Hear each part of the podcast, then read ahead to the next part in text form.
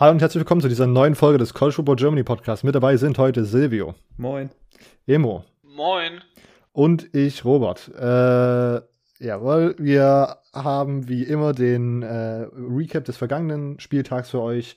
Äh, wollen am, ganz am Anfang direkt auf ein paar News eingehen. Diese Woche hat es ordentlich äh, News geballert, deswegen haben wir schon gesagt, wir werden heute den Recap ein bisschen kurz halten dort, wo es geht, werden wir sparen. Dort, wo es, wo gewisse Leute sich länger auskotzen müssen, müssen wir so ein bisschen Zeit in Kauf nehmen. Ähm, dann werden wir auf den GCF-Poll schauen. Dann werden wir eure Fragen beantworten. Vor allen Dingen, was passiert mit den Playoffs, wenn X-Team gegen Y-Team gewinnt? Was für Auswirkungen hat das auf Z-Team? Auf diese ganze Gehirnverknoterei könnt ihr euch heute freuen.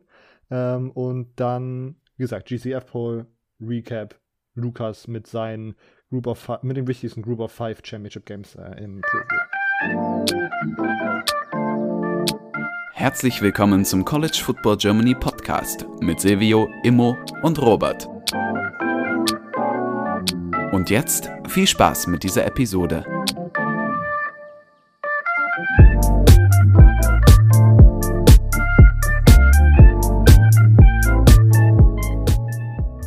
Dann fangen wir einfach direkt mit den News an. Äh, als erstes zwei, das erste Mal in College Football History. Äh, als erstes im Arizona State Arizona Spiel, was übrigens Arizona einfach 70 zu 7, 7 ja, 70 zu 7 einfach gewonnen hat, äh, hat der erste in China geborene Spieler im College Football gescored, richtig? Ja. Perfekt. Und Sarah Fuller, einfach nur als äh, Roundup dazu, wir haben es letztes Jahr schon erwähnt, als Derek Mason noch Head Coach bei Vanderbilt war, äh, war jetzt äh, im Spiel gegen Tennessee wieder bei Vanderbilt auf dem Feld und durfte jetzt die ersten Punkte einer Frau im FBS College Football kicken. Äh, hat sozusagen diesen Rekord auch noch eingestellt. Da ist eigentlich eher das Überraschende, dass Vanderbilt in eine Scoring Position kam Richtig, und überhaupt einen Touchdown gescored hat. Darüber war ich überraschter ehrlich mhm. gesagt, als. Ja. Okay, äh, das hier erwähnt Immo, du hattest übrigens einen Take am Wochenende, dass äh, China der nächste große Markt sein wird im, im Recruiting, Football und so weiter und so fort. Ja, das stimmt. Ähm, ich kann es auch ein bisschen erläutern, warum. Äh, es wurde ja drunter geschrieben von einem Coach aus den USA, Mexiko. Mhm. Ähm, das Problem, warum Mexiko und Japan nicht die Recruiting-Hotbeds sind, die sie sein könnten, liegt daran, dass beide Standorte eigenen College Football haben und dadurch die Talente natürlich dort zu Hause bleiben. In China ist dem nicht so. Und in China habe ich ähm, schon über die letzten Jahre einen sehr großen, großen Boom und Hype mitbekommen ähm, auf, dem, auf dem lokalen Markt. Es gibt immer mehr chinesische Spieler, die es jetzt ganz langsam in die USA so zieht. Wir hatten im NFL Pathway Program sogar mit Bo Qiao Li einen chinesischen Spieler, ähm, der, der es fast ja quasi den, den Sprung geschafft hat in die, in die NFL. Der hat es am Ende zwar nicht geschafft, aber trotzdem zeigt das ja schon, dass, dass die Spieler langsam da sind. Und ich kann aus eigener Erfahrung sagen, ich war auf der AFCA Convention ja letzten Januar und ich habe da eine Delegation aus China getroffen, die eine sehr interessante Präsentation über den Football in China gegeben haben, insbesondere über ihre Akademie, die Skyway Academy. Es gibt auch noch die, die ähm, Great Stone Academy von Ed Wong, ähm, dem ersten chinesischstämmigen ähm, NFL-Spieler beziehungsweise dem ersten NFL-Spieler, der so, also der, wo der der chinesischer Staatsbürger war. Ähm, der ist ja doppelter Staatsbürger. Mm, und das ist, das ist schon recht interessant. Die haben teilweise Football, komplette Footballfelder auf äh, bestehenden Einkaufsmalls und alles. Ähm, ist, sehr, ist sehr, sehr interessant. Ist ein sehr großer Markt. Die haben sehr, sehr riesiges Wachstum. Die heuern immer mehr Coach, Football-Coaches an. Ähm, ein Bekannter von mir, der hatte jetzt diese Woche auch sogar ein Interview ähm, mit, mit, mit der Skyway Academy, also der, den, den zieht zum Beispiel auch nach China, ähm, um dort Football zu coachen, weil dort das, das Geld inzwischen quasi da ist, ähm, um auch die Coaches zu bezahlen, was natürlich sehr, sehr interessant ist. Es ist, ähm, wird von, von chinesischen Eltern auch sehr groß genutzt, um ihren Kindern Englisch beizubringen. Mhm. Ähm, und da, das, das ist alles so, so, so, so quasi so, so ein American Combo Package, deswegen äh, Football dort quasi auf langsam einen regelrechten Hype zu stoßen scheint. Okay, okay, da direkt mal einen kleinen Sneak Peek in äh, Football Future hier. Ähm, okay, das waren aber die zwei vielleicht noch im Endeffekt so ein bisschen weniger relevanten News. Ähm, als erstes haben wir Spieler, die Teams wechseln. Florida State, äh, nee, Ex UCF Quarterback äh, Mackenzie Milton transferred zu Florida State. Äh, Silvio hat in unserer Chatgruppe diese, das vergangene Wochenende das öftere Mal gehabt und ist sehr, oh, das habe ich doch vor zwei Wochen hier schon mal erzählt. Oh, das habe ich doch hier schon mal gehabt. Ja. Äh, auch das schon geahnt. Silvio, Kommentar. Ähm, ja, äh, nachdem Florida State jetzt so große Quarterback-Probleme auch hat, ähm, obwohl sie eigentlich nicht mal von den Namen her und vom Talent her eigentlich gar nicht so einen schlechten Quarterback-Room haben. Ich meine, sie haben Jobber Purdy, den, den Bruder von, von Brock Purdy, der im Recruiting zumindest relativ gut aussah und jetzt auch ein paar Mal gespielt hat. Jetzt glaube ich aber nicht mehr spielt. James Blackman, äh, ja, da haben wir schon ein paar Mal drüber geredet und Sam Travis, glaube ich, noch, war der dritte. Bin mir gerade nicht ganz Jordan sicher. Travis, glaube ich. Jordan Travis, ja. Ähm, bin gespannt, ja, ob er jetzt auch wirklich, vor allem, ich schätze mal, wenn er jetzt bekannt gibt, dass er transfert, dann ist er jetzt eigentlich so fit, dass er wieder spielen kann, zumindest zum nächsten Jahr hin. Ich meine, er war schon ein paar Mal für UCF ähm, beim Training dabei, hat da Würfe gemacht. Also gehe ich davon aus, dass er auf jeden Fall denkt, dass er bis nächstes Jahr auf dem Level ist, dass er starten kann oder spielen kann, genereller gesagt. Von daher bin ich da relativ gespannt, eher was, was er da macht. Ähm, ich glaube, äh, ich weiß nicht mehr was, ich glaube, Dennis hatte, war das sogar, äh, auf, auf Twitter meinte, dass die Florida State Offensive Line sogar eher was Gutes noch war. Ähm, da bin ich mir jetzt aber nicht sicher, also nimmt mich da nicht zu ernst. Ich meine, äh, ja, das ist natürlich auch ziemlich relativ gesehen, weil bei Florida State läuft ja nicht wirklich viel gut. Ähm, deshalb, wenn er da eine gute O-Line bekommt, ähm, bin ich da sehr, sehr gespannt. Vor allem, was mich am meisten interessiert, ist, wie mental er da ready sein wird. Wenn dann mal irgendwie der Pass Rush durchkommt und man irgendwie so diesen, dieses Ding hat, das irgendwann gleich getroffen wird. Äh, ich weiß nicht, ob das da irgendwie so einen äh, psychologischen Aspekt gibt. Schätze, könnte ich mir vorstellen, dass man jetzt einfach ein bisschen. Wobei ich kann mich gar nicht mehr richtig dran erinnern. Ich glaube, das war ein, ein, Scramble, als er sich das Bein damals ge gebrochen hat. Hm, Oder? Ja. Ich weiß nicht. Auf jeden Fall trotzdem, äh, der, der Kopfspiel sollte da nicht mitspielen und da ist die Frage, ob er mitspielt oder nicht. Ja. Was ich, also ich finde den Move eigentlich auch ziemlich nice. Ähm, ich glaube, dass vor allen Dingen dieses Jahr einfach die Erfahrung so ein bisschen gefehlt hat. Du hast aufgezählt, wenn man rein auf die Sterne und Bewertungen und so weiter schaut, ist das ein okayer Quarterback-Room gewesen. Aber wenn das halt alles äh, Spieler sind, die sozusagen noch keine Erfahrung hatten in diesem Umfeld, was Florida State dieses Jahr war, ähm, meiner, also ich kann, ich, ich, muss, ich sag's ehrlich, ich habe jetzt nicht mehr viel Florida State Football geschaut, aber das, was ich gesehen hatte, zum Beispiel das Miami Game, das war eine gruselige Performance von der O-Line. Ähm, und das war natürlich relativ früh, also könnte ich da Dennis vertrauen und sagen, sie können sich natürlich weiterentwickelt haben, so.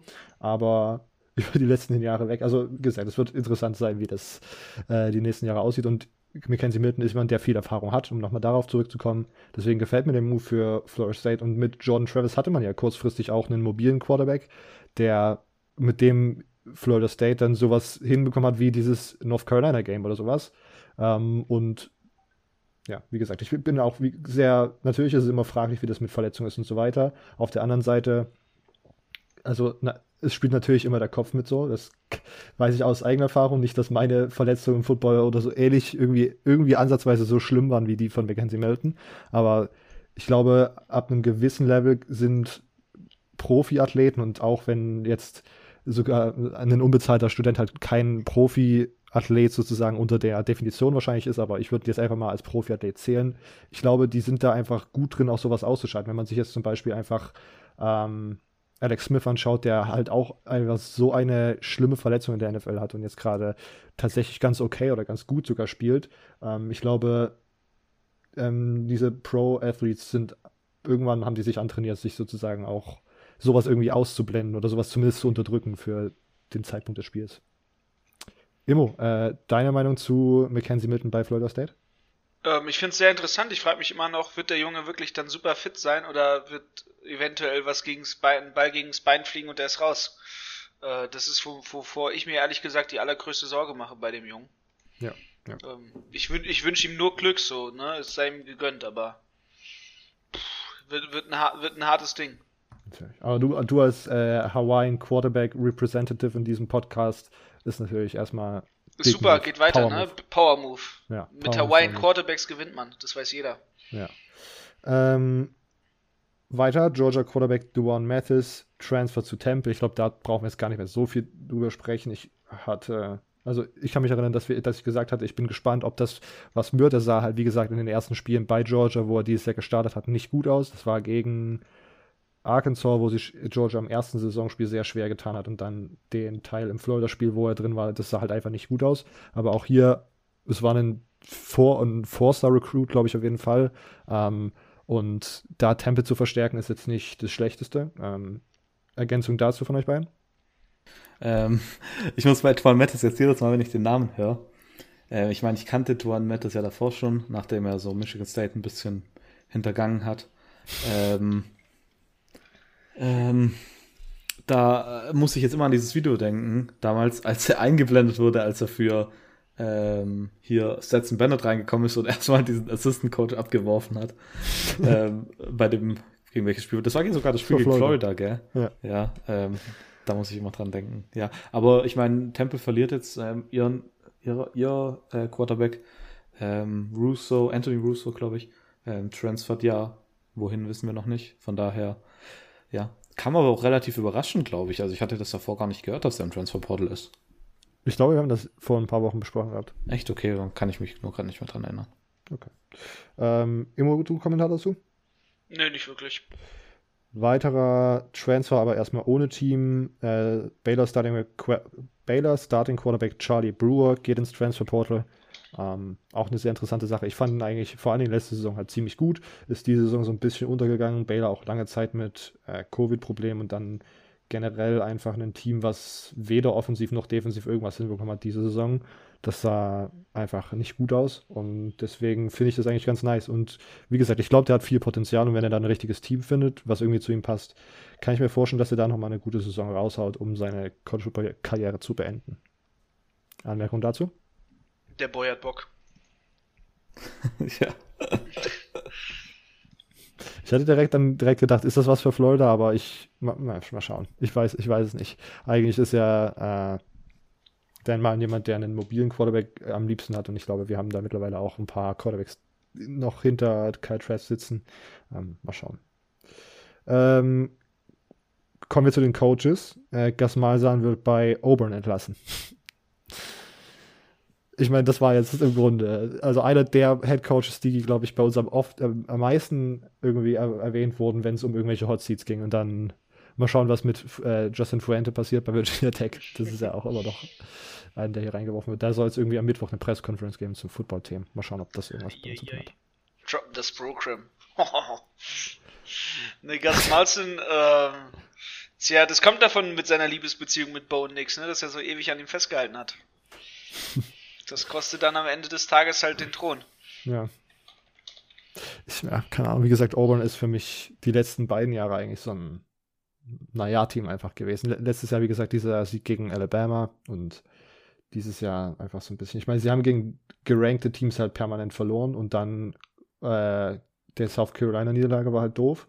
Ähm, aber ich meine, also, keine Ahnung. Das ist irgendwie so ein bisschen so eine gelaufene Saison einfach gewesen. Silvio, du Anmerkung zu Gasmar sein? Ähm, ja, also ich, ich weiß nicht, am Ende, man hat es ja immer irgendwie so gedacht, irgendwann muss es mal kommen. Aber irgendwie war es dann schon doch so ein Schocker, weil es war nichts, was irgendwie jetzt die ganze Zeit in den Medien stand, dass äh, wenn Malsand das nicht gewinnt, dass er rausfliegt oder dass einfach dieses Ding war, er steht jetzt kurz vorm Aus, sondern es war dann einfach, er wurde gefeuert. Ähm, was, ich, was ich ein bisschen überraschend fand. Ne, und dann, wenn es dann am Ende so ein langjähriger Headcoach dann doch gefeuert wird oder abtritt, äh, dann ist es immer so ein bisschen überraschend. Und vor allem, wie riesig dieser Buyout wieder ist. Äh, das gleiche wie bei, äh, bei Will Muschamp. Genau, in, bei South Carolina. Ähm, unglaublich. Also wirklich, dass man da das Geld in die Hand nimmt. Ich glaube, am Ende waren es dann 21 Millionen oder so. Ja. Also ähm, nochmal 5 Millionen mehr als bei Will Muschamp, was ja auch ja, ja. ist. Das ist abgefahren, wirklich. Ähm, bin jetzt mal gespannt, wen sie holen. Äh, dieses äh, Mario Cristobal-Gerücht finde ich so weird. Mario Cristobal hat auch in einem Interview gesagt, dass er noch von überhaupt niemandem was gehört hätte. Also nicht, dass er überhaupt irgendwas gehört hätte und irgendwie verhandeln würde. Ja. Also das finde ich weird. Ein riesiges Gerücht ist jetzt, dass der Interims-Head Coach, Defensive Coordinator Kevin Steele, das glaube ich, eventuell übernehmen könnte. Was ich auch weird fände. Ähm, ähm, dann Hugh Freeze wird relativ häufig genannt. Ähm, vor allem dadurch an, das ist so ein bisschen die Kohle ins Feuer, weil Art Pryles ist als Mount, ich glaube Mount Vernon Head ähm, Highschool Head Coach zurückgetreten mhm. und Texas Tech, die Booster wollten angeblich Art Pryles als Head Coach wieder haben, aber Texas Tech hat sich dann entschieden, Matt Wells zu behalten und nur den Offensive Coordinator rauszuwerfen und jetzt ist das riesige Gerücht, dass Liberty Art Pryles als Ersatz verdient. Keine Ahnung, wie weit das ist. Tatsächlich Hugh Freeze, was man von ihm halten will, ist, e-, ist egal. Und ich weiß nicht, ich glaube, es ist ein ziemlich, ziemlich unattraktiver Hire, aber am Ende könnte es vielleicht funktionieren. Ähm, weiß ich nicht so ganz. Ähm, ich weiß, mir fällt auch gerade keiner ein, der richtig, richtig interessant wäre. Außer natürlich Billy Napier. Ähm, und ich glaube, Billy Napier macht einfach viel zu viel Sinn, dass das nicht am Ende passiert. Also Billy Napier ja. müsste das eigentlich werden. Vor allem, wir haben noch in der letzten Folge, glaube ich, gesagt, da haben wir nämlich über Texas geredet und ich hatte gesagt, ähm, Billy Napier wäre vielleicht ein äh, Kandidat für Texas, der under the radar kommt, weil eben, wie du es dann gesagt hast, er eigentlich immer in der SEC bleibt. Und dann haben wir darüber geredet, welcher Job in der SEC und dann haben wir gesagt, ja, vielleicht in einem Jahr oder in zwei Auburn. Und jetzt mhm. ist Auburn auf. Ich meine, äh, am Ende, ich glaube, dass es am Ende Billy Napier wird. Ja, also das, das wäre tatsächlich auch mein Tipp, aber auch hier jetzt nicht wirklich ein Hot Take.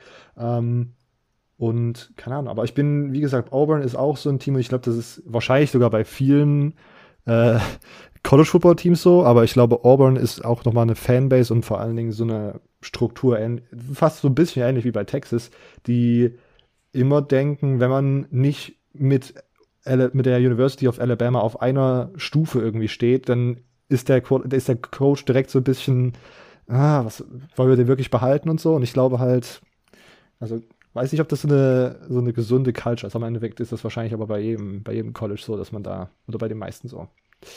Ähm, bin gespannt. Tatsächlich, aber ich weiß halt nicht, also wenn man so die Sachen liest, die Gerüchte, dann hört sich so, so an, als wäre Kevin Steele wirklich ein riesiger Kandidat der Defensive Coordinator, weil er von innerhalb von der Universität viele Supporter hätte. Mhm. Aber ich fände das übel weird. Warum? Äh, ich meine, das wäre nicht wirklich ein großer Wechsel.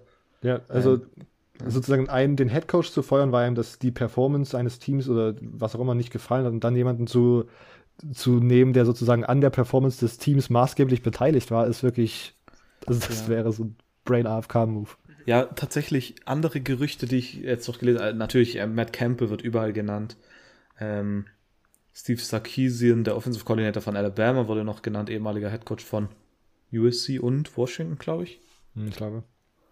Ähm, was, äh, Bill Clark, der, der Headcoach von UAB, wird auch noch häufig genannt. Aber ich glaube, dass es am Ende Billy Napier, Kevin Steele oder Hugh Freeze wird. Okay. Ähm, Immo, hat, willst du da noch einen Take abgeben oder? Nö, ich will eigentlich zu Virginia Tech noch einen Take abgeben, äh, zu, mhm. zu, zu denen zurückspringen. Bitte? Da, äh, super ärgerlich, dass die ja nicht Shane Beamer sich äh, jetzt holen können, ne? Gut, der bei South Carolina ist. Mhm. Vielleicht macht er ja einen Manny Diaz und sagt dann so, oh, Old Love, so. Weil da, weil, weil bei, bei Tag war sein, also er ist Alumni und, und sein Dad war ja der Obercoach aller Zeiten bei denen. Auf, so, auf der anderen Seite hat er auch, zu South Carolina gegangen ist. Auf der anderen Seite hat er ja auch Connections zu South Carolina, also das wäre nochmal ein. Ja, aber der, der, das wäre der perfekte Mann für Virginia Tech gewesen. Ja, ich meine, er kommt ja aus South Carolina, war bei South Carolina ja, aber der, Jahre der, als Assistant also so Coach. aus South Carolina kommt er ja auch nicht. So, er hat ja ewig lange in Virginia Tech gewohnt, weil sein Dad da ewig lange Headcoach war. So toll, daher kommt er dann doch nicht. ja, na gut, aber das wäre doch mal ein 31er Move allergrößter Höhe, wenn wir da nochmal sind. Die Richmond News ähm, äh, Nachrichtenseite berichtet auf jeden Fall vor 17 Stunden, dass Virginia Tech Justin Fuente behalten wird. Und so machen das andere Nachrichten, na, Newspapers aus, aus Virginia alle, dass ja. Justin Fuente weiter Head Coach bleibt. Äh, die wollen es nicht. das war auch das, was ich gelesen hatte. Allerdings wurde offiziell nur gesagt, sie wollen irgendwie eine Press Conference geben äh, über ein Football-Thema. Deswegen gab es da wahrscheinlich ja, okay. dann direkt wieder. sie verfehlen ihr Bowl-Game. ja, das kann auch sein. Classic. Ähm, Notre Dame die, äh, Defensive Coordinator Clark Lee wird Head Coach bei Vanderbilt. Eine, wieder eine Sache, die Silvio vorhergesagt hat. Ja, das war jetzt äh, nichts, nichts Überraschendes. Also, das war ja überall genannt. Das Interessante hier wird, ähm, Alumni von äh, Vanderbilt hat da, glaube ich, als Fullback damals gespielt. Was da interessant sein wird, ob er, also das ist das, was Vanderbilt sich davon auf, dass es so einen äh, Pat Fitzgerald-Effekt hat bei Northwestern, dass dieses Ganze man dadurch auf ein neues Level kommt. Notre Dame-Fans hoffen übrigens, glaube ich, zumindest das, was ich gelesen habe, dass Clark Lee danach Kelly bei Notre Dame mal ersetzt. Ähm, man mag den da oben wohl relativ sehr. Ähm, Finde ich einen, einen, guten Hire. Junger Mann, äh, wird ja Alumni. Kann, kann mir vorstellen, dass das gut ausgehen wird. Äh, bin gespannt, was er da jetzt vom Coaching-Staff aufbaut. Ja, ich glaube, ja, also, ich, also, vor allen Dingen das, was er da mit äh, an, Def an der Defense vor allen Dingen dieses Jahr nochmal so bei, bei Notre Dame zusammenge, äh, zusammen geschemt hat, ist halt einfach absolut krank. Äh, Immo, ist, ist Immo gerade auch bei euch komplett grün? Ja. kleiner, kleiner Sneak Peek hier auf die, auf die Video-Episode, falls ihr uns gerade nur zuhört. ähm, ja, ich bin, aber es war auch, wie gesagt, abzusehen, weil diese ganzen Routes zu Vanderbilt. Äh, immer irgendwelche Ergänzungen dazu. Mm, nö. Green, Green Guy. Ist immer noch grün? Ja. Probiere ich mal diverse Sachen. Okay. Geht's jetzt? Nope. Ihr lacht. Nee. Wenn man sieht im Hintergrund und wir wissen, was das ist. Deshalb. Okay, komm, machen wir weiter. Immer ähm, der Hulk probiert sich noch ein bisschen mehr aus. wie, wie auch Silvio vorhin gemeint hat, Batsch, äh, oder ich glaube in der bei, bei Lukas in der Episode, äh, in dem Abschnitt, äh, Batch Jones ähm, wird jetzt Arkansas Head Coach äh, Arkansas State Head Coach, Major Applewhite als OC. Beide waren davor im Staff bei Nick Saban unterwegs, Butch Jones aber davor auch mal Tennessee Head Coach, Major Applewhite davor Head Coach bei Houston. Richtig? Richtig, ja. Fand ich äh, interessant, das hatte ich nicht mitbekommen. Das war vor drei Tagen, ist die Nachricht rausgekommen. Ähm, Fand ich relativ interessant, weil der Head Coach von Arkansas State ist ja zu Utah State gegangen. Ähm, Anderson heißt er, glaube ich. Kann das sein? Ja, gut. Ähm, Finde ich relativ interessant, dass das tatsächlich drei Jahre jetzt gedauert hat, dass äh, Butch Jones wieder einen Head-Coaching-Job bekommt. Ähm, ich meine, die ersten beiden Jahre war er Offensive Assistant und jetzt dieses Jahr war er ähm, Special Assistant to the Head Coach, also Special Assistant von Nick Saban. Ähm, Finde ich komisch tatsächlich. Ähm, ich weiß aber tatsächlich, jetzt habe ich fünfmal tatsächlich gesagt, auch nicht mehr, warum der bei Tennessee gefeuert wurde. Ich glaube, das war nur wegen. Weil sie ähm, schlecht waren. Das war nur, weil sie schlecht waren und nicht, weil da irgendwie ein Skandal war. Deshalb überrascht mich das, wenn man dran denkt, dass Hugh Freeze direkt wieder einen Job bekommen hat und jetzt bei zum Beispiel Auburn sogar wieder im Gespräch ist. Ähm, dasselbe mit Kendall Bright. Ja, mit Outpride. Ähm, ja, meine ich ja. So, so. Das ist, äh, das ist äh, noch krasser. Ja. Aber da ist tatsächlich äh, die Connection zu Liberty, vielleicht um das mal zu erklären. Ich, äh, da bin ich mir jetzt auch nicht 100% sicher. Ich dachte, ich hätte es mal gelesen. Der AD bei Liberty ist, glaube ich, der AD, der damals äh, bei Baylor für das ganze Ding. Ich glaube, das hatte ich auch mal gelesen. Äh, zuständig war. Deshalb passt Out, Outbrights dann natürlich dann ein alter Bekannter. Ja, passen alle sehr gut zusammen. Ähm, Immo hat es gerade angeteasert. Immo hat es gerade angeteasert gehabt. Äh, apropos Christen, das mit der äh, Utah State, was du in die Gruppe geschickt hast, da kannst, hast du das, kannst du das nochmal ein bisschen aufdröseln? In, in welche Gruppe genau? In unsere äh, Twitter-Gruppe mit Utah State, wo oh, dann ja. auf einmal die Spieler protestiert haben, oh, weil ja. der AD. Die Spieler, ähm, die haben sogar das Spiel ja abgesagt, ne? War das? Ich glaube sowas, dass das gecancelt Ja, wurde. genau. Also die Utah State Präsident, also erstmal kam ja das, also der Interims Head Coach von Utah State ist Mormone. So, daran ist jetzt an sich gar nichts schlimm, aber für die Präsidentin der Universität war das anscheinend sehr schlimm und sie hat sich darüber geäußert, hat gesagt, ja Mensch, ist das der richtige Typ für uns? Schaut doch mal seinen kulturellen Background an. Er ist Polynesier. Äh, Was das jetzt groß mit kulturellen Background in einem Footballteam zu tun hat, versteht, versteht niemand. Äh, und dann hat sie gesagt, oh ja, er ist Mormone. Und da muss man dazu vielleicht bedenken, dass Utah in den USA der einzige Bundesstaat ist, in dem die Mormonen eine Bevölkerungsmehrheit nochmal zusätzlich darstellen. Und äh, es ist generell dummer Quatsch. Und es ist nochmal doppelt dummer Quatsch. Das ist so wie zu sagen, oh ja, Notre Dame, die dürfen keinen Katholiken anheuern. Ah, ein Katholik, ah, weiß ich nicht, ist nicht so gut. Oh, so, so ein evangelikaler Christ bei Liberty, aha, hm, alles nicht so cool. Also so, so ein absolutes dämliches Statement. Da haben auch die Spieler direkt gesagt, so was das für ein Quatsch. Also wie kann man so einen blöden Mist ab, abfeuern und absondern und quasi dann so gegen, gegen eine Person quasi ablästern. Also ja.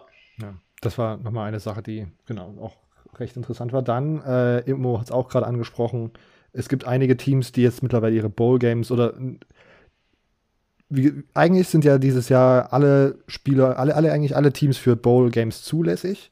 Das war eigentlich die Anfangsaussage. Dann wurden jetzt schon einige Bowl-Games gecancelt, deswegen bin ich mir schon gar nicht mehr zu 100% sicher, ob das jetzt mit angebotenen Plätzen und Teams äh, sozusagen überhaupt noch hinhaut. Auf jeden Fall kommen jetzt aber auch Teams raus, die sagen, dass sie in keinem Bowl-Game spielen werden. Zum Beispiel äh, Boston College, ich glaube, das waren so mit die ersten, die da groß Welle gemacht haben. Stanford letzte Woche. Ich habe jetzt gerade gelesen, mehrere ACC-Teams, die schon ausgetreten sind. Ähm, habt ihr dazu irgendeine, irgendeine krasse Meinung, irgendeinen Take, den ihr loswerden wollt? Naja, guter Move von LSU, ne? Stimmt, das war das nächste auf dem Zettel. LSU hat gesagt, sie werden am Bowl-Game nicht teilnehmen, weil, sorry, bevor die NCAA hier hinkommt und doch mal irgendwas unter die Lupe nimmt, wir haben was falsch gemacht. Ole Becker mit den echten, dann am Ende doch echten Geldscheinen. Wir müssen hier so ein bisschen uns auf die Finger hauen. Wir nehmen dieses Jahr an kein Bowl-Game. Äh, ja, das war ein, ein Big Money Move, sag ich mal. äh, was ich davon halt, dass Teams allgemein Bowl-Games hinschmeißen ja, ich meine, dieses Jahr sind Bowl Games sowieso nicht das gleiche. Ich meine, wir haben sowieso so viele Bowl Games, die meisten interessieren keinen kein Menschen. Und ich meine, Bahamas Bowl, wo 5-5 äh, Team X gegen Team Y spielt, wo fünf Leute zum Zuschauen hinkommen. Äh, in einem normalen Jahr. Und jetzt, dieses Jahr, kann dieses ganze rund drumherum um Bowl Games nicht stattfinden. Deshalb, ja, also wirklich. Ähm, natürlich, ich weiß nicht, was das da geldtechnisch auch macht. Ähm, ob man sich da eher jetzt Geld einfordert oder verliert. ich weiß nicht, ob da Preisgelder immer so sind. Vielleicht hat ja ein Booster einfach gesagt, komm, ich bezahle euch das, bevor ihr so eine Blamage abzieht. ja, das kann sein. Ähm, ja, habe, ich finde das jetzt aber nicht schlimm. Ja, ich habe so ein paar Stimmen gelesen, die das irgendwie, keine Ahnung, sich wieder so drüber aufgeregt haben, aber am Ende, vor allen Dingen bei Boston College hatte ich das am Anfang mitbekommen, dass dann gesagt wurde, dass die Spieler sich irgendwie getroffen haben und das den Coaches mitgeteilt haben, dass sie einfach gerade so angestrengt und geschafft von dieser Saison unter diesen besonderen Umständen sind, dass sie einfach, und die anscheinend ist es auch so, dass die halt, ja, wie gesagt, auch nicht groß vom Campus wegkommen und ihre Familien sozusagen seit Anfang der Saison nicht gesehen haben. Da muss ich ganz ehrlich sagen, sollte man einfach auf seine Spieler hören. Und wenn die Spieler sagen, wir haben es kollektiv oder die meisten haben einfach gerade keinen Bock, nochmal auf die Bahamas zu fliegen, um dort ein Spiel gegen ein anderes 5-5-Team zu machen, wo drei Leute zuschauen dürfen oder was auch immer. Und dann machst ähm, du noch ähm, so einen Corona-Test. Eig eigentlich ist ein Bowl-Game ganz oft Urlaub so. Und alle Teams ja. haben Bock auf irgendwelche Bowl-Games, wenn sie nach Kalifornien dürfen, wenn sie nach New Mexico dürfen, irgendwie ein bisschen Spaß in der Wüste Area 51 besuchen, all diese lustigen Trips, die man da halt so mitmacht. Und ähm, das ist halt alles nicht, ne? Also Bahamas Bowl zum Beispiel, so als ob die auf die Bahamas fliegen, um groß Football zu zocken. So, das macht eigentlich. Und dann, wenn du da aber nur bist und den ganzen Tag in deinem Hotelzimmer rumhockst, dann hast du auch keinen Bock mehr. Und dann ist natürlich klar, dass alle sagen, ey, Leute, lass mal sein so. Was soll das? Auf der anderen Seite von den Bowl Games natürlich, mittlerweile ist es ja, oder in Amerika ist es ja auch so, dass die lokalen Governments da irgendwie immer eigene, also ihre eigenen Regeln sozusagen für ihre lokalen Counties und so weiter und so fort festlegen können. Rose Bowl, habt ihr das gelesen, ist jetzt unter, ist gerade kritisch, weil die ja, glaube ich, in einem County liegen, wo eigentlich das schwierig sein wird, Football zu spielen. Deswegen ist da gerade irgendwie, wird da geschaut, ob der Rose Bowl so stattfinden kann, wie er geplant ist. Ja, ich meine, aus Cal werden ja gerade irgendwie alle Teams ziehen um, weil die das ja da keine Ausgangsding mehr haben. Mhm. Ähm, der Governor hat da ja alles nieder, niedergemacht. Die haben also auch kein Highschool-Football. Ähm, ja, niedergemacht war definitiv das falsche Wort. ähm, zugemacht. Ich weiß nicht. Ähm, die haben ja ziemlich große Ausgangssperren, ja. Mhm. Deshalb, äh, ja. Nur nochmal eine Storyline, die man vielleicht jetzt die Woche auf den sozialen Netzwerken beobachten darf. Da soll jetzt, wenn der Podcast rauskommt, in den nächsten paar Tagen eine Entscheidung getroffen werden, wie das mit dem Rose Bowl gehandhabt wird, der ja dieses Jahr in der Rotation ein Halbfinalspiel wäre. Ähm, wir bleiben kurz bei den Bowl Games und sind dann eigentlich auch mit den äh, News soweit durch, wenn ich da nichts vergessen habe. Ähm, bisher bekannt gegebene Bowl Games. Es sollten eigentlich auch dieses Wochenende schon welche stattfinden, aber ich glaube, es war nur eins und das wurde abgesagt, richtig? Okay. Ähm, wir haben als erstes den Montgomery Bowl, steht schon fest, ist Memphis gegen FAU, ist ein interessantes Matchup. Ähm, ihr, ich, ihr, dürft wieder gerne ein, ein Ein-Wort-Kommentar zum Bowl-Game abgeben, wenn, wenn ich das Matchup voll, äh, vorlesen habe. Was ist euer Kommentar zu Memphis gegen FAU? Ja, Memphis, ähm, ziemlich, ziemlich gutes Team, hat jetzt am Wochenende ähm, mir, mich gerettet ein bisschen. Ähm, ja, interessant. Ähm, FAU habe ich dieses Jahr tatsächlich gar nicht gesehen. Letztes Sunshine. Mhm. ähm, Myrtle Beach Bowl, North Texas gegen F-State. Oh, guter G5-Football. Ja. Ich glaube, North Texas ist, glaube ich, dieses Jahr gar nicht mehr so anschau, äh, anschaubar oder unbedingt ja, ein Must-Watch-Team. Äh, Landing Tree Bowl, Georgia State gegen Western Kentucky, auch hier eher unattraktiv, glaube ich. Ja. Ähm, der famous Idaho Potato Bowl Nevada gegen Tulane. Das beste Bowl-Game ever. Könnte doch tatsächlich interessant werden, auch wenn Nevada jetzt noch am Wochenende verloren hatte. Ja, ja, denke ich auch. Ich habe, wie gesagt, ist in einem englischen Tweet irgendwie, den, die beiden Teams werden im Famous Idaho Potato Bowl aufeinandertreffen. Da wusste ich nicht, ob das jetzt einfach das Adjektiv ist zum Idaho Potato Bowl. Und da ist mir wieder eingefallen, Moment, das so heißt er halt einfach, dass er der berühmte Idaho Potato Bowl ist. Ähm, deswegen finde ich das Adjektive in sein Bowl-Game einzubauen, finde ich gar nicht mal so einen schlechten Move. Äh, New Mexico Bowl, Hawaii gegen Houston. Hm. Eieiei. Ähm, Houston kann teilweise ein äh, spaßiges Team sein. Hawaii habe ich dieses Jahr tatsächlich nicht einmal angeschaut. Hawaii, Hawaii auch, ne? Hawaii kann auch ein spaßiges Team sein dieses Jahr. Das ist genau wie Houston. Wenn sie wollen, können sie gut spielen. Hoffentlich können, äh, hoffentlich wollen beide Teams. Ähm, Tropical Smoothie Cafe Frisco Bowl, SMU gegen UTSA. Das war das, was diese Woche angesagt war. Dann wurde ab abgesagt, beziehungsweise wurde gesagt, SMU ist raus, UTSA wird in einem späteren Bowl-Game irgendwie mit äh, verpflanzt, richtig? Bei so einem Bowl-Game-Namen hätte ich auch keinen Bock. Silvi, du hattest, du hattest das äh, in die, die Gruppe geteilt gehabt. War das, war das richtig, dass UTSA sozusagen in einem anderen Bowlgame verbunden wird irgendwie? Ja, genau. Ähm, ich weiß aber gerade gar nicht mehr welcher. Muss ich nochmal kurz schauen. Ähm, Stand das, das schon fest? Ja. Ähm, das ist ziemlich weird, nämlich. Ähm, sie waren eigentlich im Frisco Bowl und spielen jetzt im First Responder Bowl am 26. Dezember, aber man weiß noch nicht gegen wen. ist auch krank. So einfach drei, vier Tage wieder davor abzusagen und dann in zwei Wochen nochmal. Ähm, der vielleicht bis jetzt best, beste bekannt gegebene äh, Bowl, Boca Raton Bowl, UCF gegen BYU. Wie geil. Ich meine, ja, ist ein nice Spiel. Mormon, ja. Mormons vs. Convicts, ne? ja, okay, nicht schlecht. Äh, ja, UCF, äh, meine lange Zeit die Nummer 1 äh, Offense gewesen, BYU auch sehr, sehr explosiv dieses Jahr mit Zach Wilson. Hoffentlich spielt er noch. Das wäre, auf, das wäre wahrscheinlich noch wieder, also er braucht halt eigentlich nicht spielen, aber. Werden beides imaginäre Championship-Kandidaten, ne? Das ist ein gutes Matchup. Ja, stimmt. Naja. Werden sich beide für was Besseres. äh, und noch zwei RL Carriers New äh, RE, RL Carriers New Orleans Bowl, äh, Louisiana Tech gegen Georgia Southern, auch eher uninteressant, glaube ich. No. Okay. Äh, und äh, im Independence Bowl ist, steht schon Army gegen ein Pac-12-Team. Das war das. Nice. Silve, du schaust gerade verwirrt. Habe ich irgendwas, habe ich Quatsch geredet? Achso, nee, passt schon. Was, okay. Was, ich gelesen. Gut, dann äh, war das meine News. Habe ich irgendwas vergessen, News, oder wollen wir mit dem äh, Recap vergangener Woche weitermachen?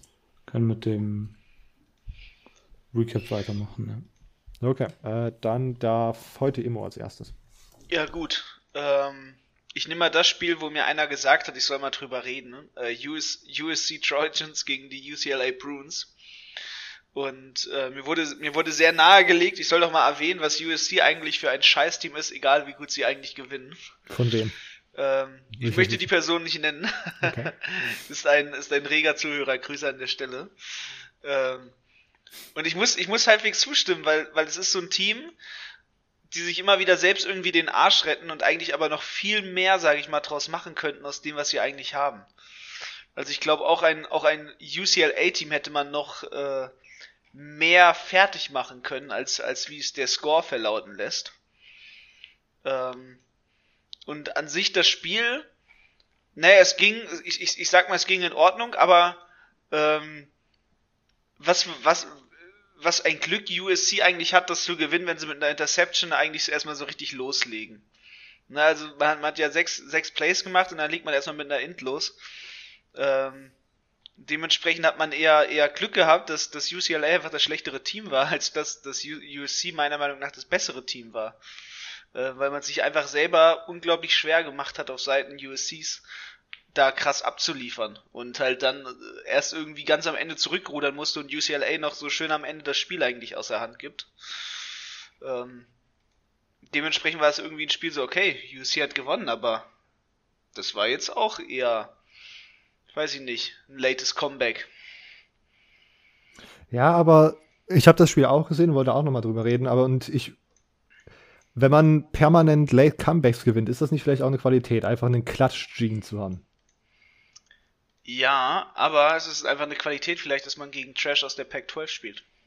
UCLA ist, wie gesagt, diese Saison, ich weiß nicht, ob das, vielleicht sind sie ein bisschen besser als Trash diese Saison. Ich, äh, also, ich, zum Beispiel diese, also, ich glaube, defensiv war das einfach nichts Gutes. Sie haben irgendwie 400 noch was Yards zugelassen, äh, aber dieses Receiver-Core in dem System, was sie spielen, mit Keaton Slows als Quarterback, ist einfach das ist ziemlich fucking nice. Ähm, Amon Ross St. Brown wieder Ja, der ist eine Maschine, das wichtigen muss man Touchdown. Ja sagen. Drake ich London hat ein ziemlich starkes Spiel. Was Tyler war denn das, was über, über, überall in den deutschen Medien war? Er hat doch irgendeinen Rekord gebrochen und mich hat das irgendwie nicht gejuckt. Irgendwas war hat da. im ersten Quarter, glaube ich, vier Touchdowns gegen. Ja. Er hat doch, genau, Amon schreibt Footballgeschichte. Vier Touchdowns in einem Viertel. Ja, das war letzte Woche. Ja, da ist der Randartikel. Ich, also ich, wie gesagt, ich glaube, offensives USC dieses Jahr ziemlich nice. Äh, Running Back Walle Pai hatte auch ein ziemlich gutes Spiel, sein bestes Spiel dieses Jahr. Ähm, und UCLA finde ich, wie gesagt, auch dieses Jahr nicht grottenschlecht. Die sind irgendwie so ein bisschen das, was man sich erhofft hat, glaube ich, als Chip Kelly geholt wurde. Ähm, diese Running Combo mit äh, Dorian Thompson Robinson auf Quarterback und Dimitri Felton auf Running Back ist ziemlich fire. Ähm, und wenn dann Dorian Thompson Robinson halt einfach seine Targets trifft und äh, USC einfach in kompletten halt Alignment-Fehlern erwischt, ist es einfach ein, am Ende ein sehr knappes Spiel und USC gewinnt das, weil dieses Quarterback-Receiver-Duo dann einfach Big Play up, after Big Play sozusagen im vierten Quarter zum Comeback-Sieg ab, abrattert. Ähm, dass sie, ich, ich will damit auf keinen Fall sagen, dass USC irgendwie in Playoff-Konversation äh, gehört, auch wenn sie in den ungeschlagenen 6-0 ähm, Pac-12-Champion werden, vielleicht am Ende. Ähm, dazu später mehr. Aber ich glaube, im Pac-12-Kosmos ist USC dieses Jahr gar nicht mal so horrible. Immo, du wirst dagegen sein. Du würdest sagen, sie sind sehr, sehr scheiße? Oder? Sie sind nicht sehr scheiße, aber ich finde sie eigentlich, also die Offense rettet, rettet der Defense den Arsch bei USC. Okay.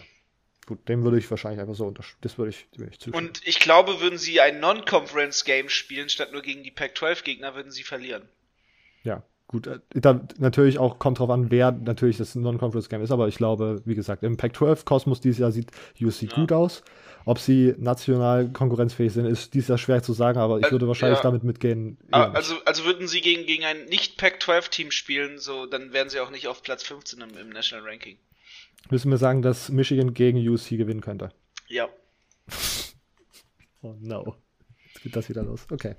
Äh, das will ich einfach so stehen lassen. Ähm, bei UCLA, außer Dimitri, äh, Dimitri Felton und Dorian Thompson Robinson. Titan Greg Dolchich hatte ein ziemlich starkes Spiel, direkt am Anfang aus so einem Screen gefangen, äh, wo sie in so einer ganz weirden Bunch-Formation waren und USC hat einfach noch irgendwie komplett gepennt und der ist da auch nicht mal einem, mit krass Speed oder so, aber einfach mit einem sehr guten Angle zum Touchdown gelaufen. Ähm, am Ende 8 Catches, 161 Yards, ein Touchdown.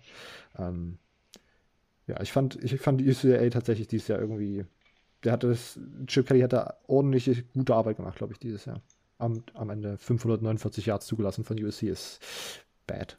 Bad. Okay, Silvio. Was wäre dein erstes Spiel, worüber du reden möchtest? Okay. Um, ähm, sorry, ich habe kurz, du hattest gerade eben was von einem Klatschschienen gesagt. Ich wollte nur mich nochmal versichern, dass sowas auf jeden Fall nicht existiert. Ähm, ähm, ja, sorry, ich habe ich hab nämlich, das nämlich mal in einem Buch gelesen über Baseball, aber dass okay. es, äh, das nicht wirklich existiert, dass man das nur denkt. Ähm, ich, war nur verwirrt gerade eben kurz. Deshalb, ähm, aber ich kann es nicht so gut erklären, dass ich dich disproven kann. Deshalb dachte ich eigentlich, dass ich es wieder. Okay, mein erstes Spiel war äh, Michigan State gegen Penn State. Ähm, schmerzhaft ein bisschen. Äh, bis zur Halbzeit sah es sehr, sehr gut aus. Äh, Michigan State hat solide eigentlich geführt. Ziemlich überraschend gut sah die Offense aus. Man hat ähm, Peyton Thorne starten lassen, endlich. Ähm, wobei ich mir gar nicht sicher bin. Ich glaube, äh, Rocky Lombardi war gar nicht dabei. Ich glaube, der war sogar verletzt, aber es sieht trotzdem so aus, als lässt man jetzt Peyton Thorne starten. Und die Offense sah definitiv direkt viel, viel besser aus. Äh, Peyton Thorne kann laufen ähm, und er hat einen sehr, sehr stark, äh, ja, das heißt sehr, sehr stark, einen überraschend guten Arm. Sein erster Touchdown war wieder über 50 Yards. Ähm, schöner Wurf, schön, äh, ja, schön platziert. Und dann danach wieder einen Touchdown-Wurf ähm, mit einem richtig sehenswerten Catch von, ähm, von Javon Morgan, der erste, sein erster College-Catch direkt von Touchdown. Ähm, das war ziemlich überraschend und das hat mich sehr gefreut. Und die Offense hat tatsächlich, ich glaube, ich hatte, hatte dann noch einen Tweet rausgehauen, wo ich gesagt habe, dass ich nicht, nicht daran erinnern kann, dass ich mal so viel Spaß an der Michigan State Offense hatte. Und Peyton Thorne hat dann, glaube ich, nochmal einen Touchdown auch geworfen. Also das war wirklich überraschend gut. Vor allem, weil man Sachen halt gesehen hat, die man normalerweise nicht so sieht. Und dann in der zweiten Halbzeit lief es dann auf einmal nicht mehr so. Es gab äh, eine Situation, da war man mit 21 zu 18 vorne. Man war äh, First and Goal von der Penn State 4. Und man, die Penn State Defense hat dann, hat den ganzen Abend nicht funktioniert. Und dann hat es auf einmal geklappt und sie haben uns zu einem äh, Field Goal geforst und ab dann war Penn State wie ausgewechselt. Ähm, Sean Clifford hat teilweise besser gespielt. Sie haben dann teilweise den Backup-Quarterback reingebracht, der dann auch einen Touchdown-Run hatte. Ähm, vor allem Penn State Wide Receiver Jahan Dodson war on fire, sah es wirklich gut aus. Ähm, hat Michigan State teilweise sehr, ähm, sehr ähm, alt aussehen lassen. Äh, was ein bisschen komisch war, vielleicht zu erwähnen. Der allererst, der, der, der Start war ganz crazy. Michigan State fummelt, äh, Peyton Thorne wirft eine Interception. Penn State trägt den Ball zurück und fummelt den Ball wieder. Michigan State hat den Ball wieder. War sehr unterhaltsam. Ähm, am Ende war es da wirklich eine starke erste Halbzeit, eine miserable zweite Halbzeit. Ähm. Ja. Ich glaube, dem wird, würde ich tatsächlich so zustimmen. Ich habe 18 Uhr dieses, äh, diese Woche irgendwie kein gutes Spiel gefunden, habe dann kam dann erst ein bisschen später dazu und habe dann irgendwie das, die zweite Halbzeit von Michigan State, Penn State mitbekommen und das war halt aber trotzdem, auch wenn Penn State tatsächlich dann überraschend gut aussah, war das einfach kein guter Football und war so ein bisschen, habe ich einfach so ein bisschen dem beilaufen lassen.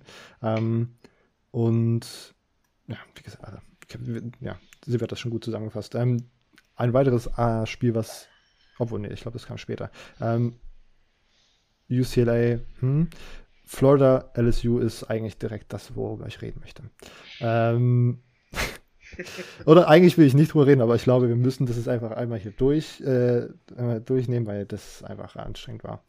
Äh, es war ein ganz, ganz weirdes Spiel. Ähm, einfach auch sehr, sehr schlimm. Ähm, man startet auf Florida-Seite direkt mit irgendwelchen komplett weirden Turnovers, die man halt die Saison, die ganze Saison, wie gesagt, noch nicht gesehen hat. Ähm, und mit diesen Turnovers war dann LSU permanent in Scoring Position oder in guter Feldposition, wo sie dann durch eine nicht gute Florida Defense durchmarschieren konnten und äh, scoren konnten. Da ist man dann relativ früh Florida-mäßig wieder langsam gestartet, hat sich abhängen lassen und bis zur Halbzeit kann man da halt wirklich nicht, in der ganzen in der ersten Halbzeit kam man irgendwie nicht so richtig in Schwung und konnte das nicht wieder 100% aufholen. Ähm, defensiv war das einfach alles komplett komisch auf Floridas Seite. Man, der Pass Rush war eigentlich ganz gut. Äh, wenn man auf die Sex guckt, ist die, der Pass Rush diese Saison generell einfach ziemlich gut. Aber bei manchen Plays waren sie halt sehr gut, auf anderen Plays war dann Max Johnson, hatte das so viel Zeit, dass er da wirklich aussah wie ein junger Gott und dann, das war einfach ein True Freshman Quarterback, der seinen, ich glaube, ersten Start einfach gegen einen, ja, auf Nummer 6 geranktes Florida hatte. Das war einfach keine gute Performance, wenn man jemanden so gut aussehen lässt. Ähm, Im Backfield defensiv gibt es natürlich einen Spieler, über den noch zu reden sein wird nachher. Ähm, aber generell war das wieder. Todd Grantham ist ein interessanter Defensive Coordinator. Der ist, hat Butch Jones ähnliche Ver Veranlagung bei, bei Michigan. Äh, heißt der Butch Jones von Michigan? Der DC? Nee. nee, Butch Jones ist der, der neue Headcoach von Arkansas. Don Brown ist der DC Don Brown. Ja, irgendwie. Äh, Don Brown ähnliche Veranlagung mit seinen fucking Blitzen bei Third Down. Äh, ganz gute Idee. Dieses Spiel war wieder äh, beide Cornerbacks zu blitzen ähm, und dann seinen Linebackern und Safeties aber nicht zu sagen, dass die äußeren Receiver dann irgendwie frei sind, weil da halt einfach kein Spieler gegenübersteht. Äh, und das Ganze wurde zweimal gemacht. Beim ersten Mal wurde es ein äh, Touchdown für LSU, beim zweiten Mal einfach nur ein Big Play in der zweiten Halbzeit. Das ist. Ich meine, wenn man so, ja, wenn man so nochmal drauf schaut, wie der in den letzten zwei Wochen schon angeschrieben wurde von Dan Mullen, würde es mich am Ende nicht wundern, wenn der dieses Jahr entlassen werden würde oder wenn er gegangen wird. Er hat, ich glaube, letztes Jahr sogar tatsächlich schon Calls von den Cincinnati Bengals aus der NFL bekommen, für die Head Coaching Position und hat sich dann dagegen entschieden. Ich weiß nicht, ob das Gerüchte waren oder ob das tatsächlich so true war. Die hat er selber in die Welt gesetzt. ja, auf jeden Fall, das, das ist einfach schwierig. Also, ja, wie gesagt, ich weiß es nicht, was, was diese Blitze, das war wirklich einfach nur, das war einfach nur schlimm. Vor allen Dingen, wenn man einmal den Fehler macht und einen Touchdown kassiert und dann sozusagen dasselbe Playcall, aber seinen Spielern nicht gesagt hat, hey, das ist gerade eben falsch gelaufen, als wir das vorhin gemacht haben, könnt ihr das bitte besser machen und dann wird halt derselbe Fehler nochmal gemacht. Das ist einfach, also frustrierender geht halt wirklich überhaupt nicht. Ähm, am Ende war die Defense aber gar nicht mehr das große Problem, glaube ich. Am Ende war die Defense gut genug, Florida in eine Position zu bringen, wo sie hätten das Spiel gewinnen können.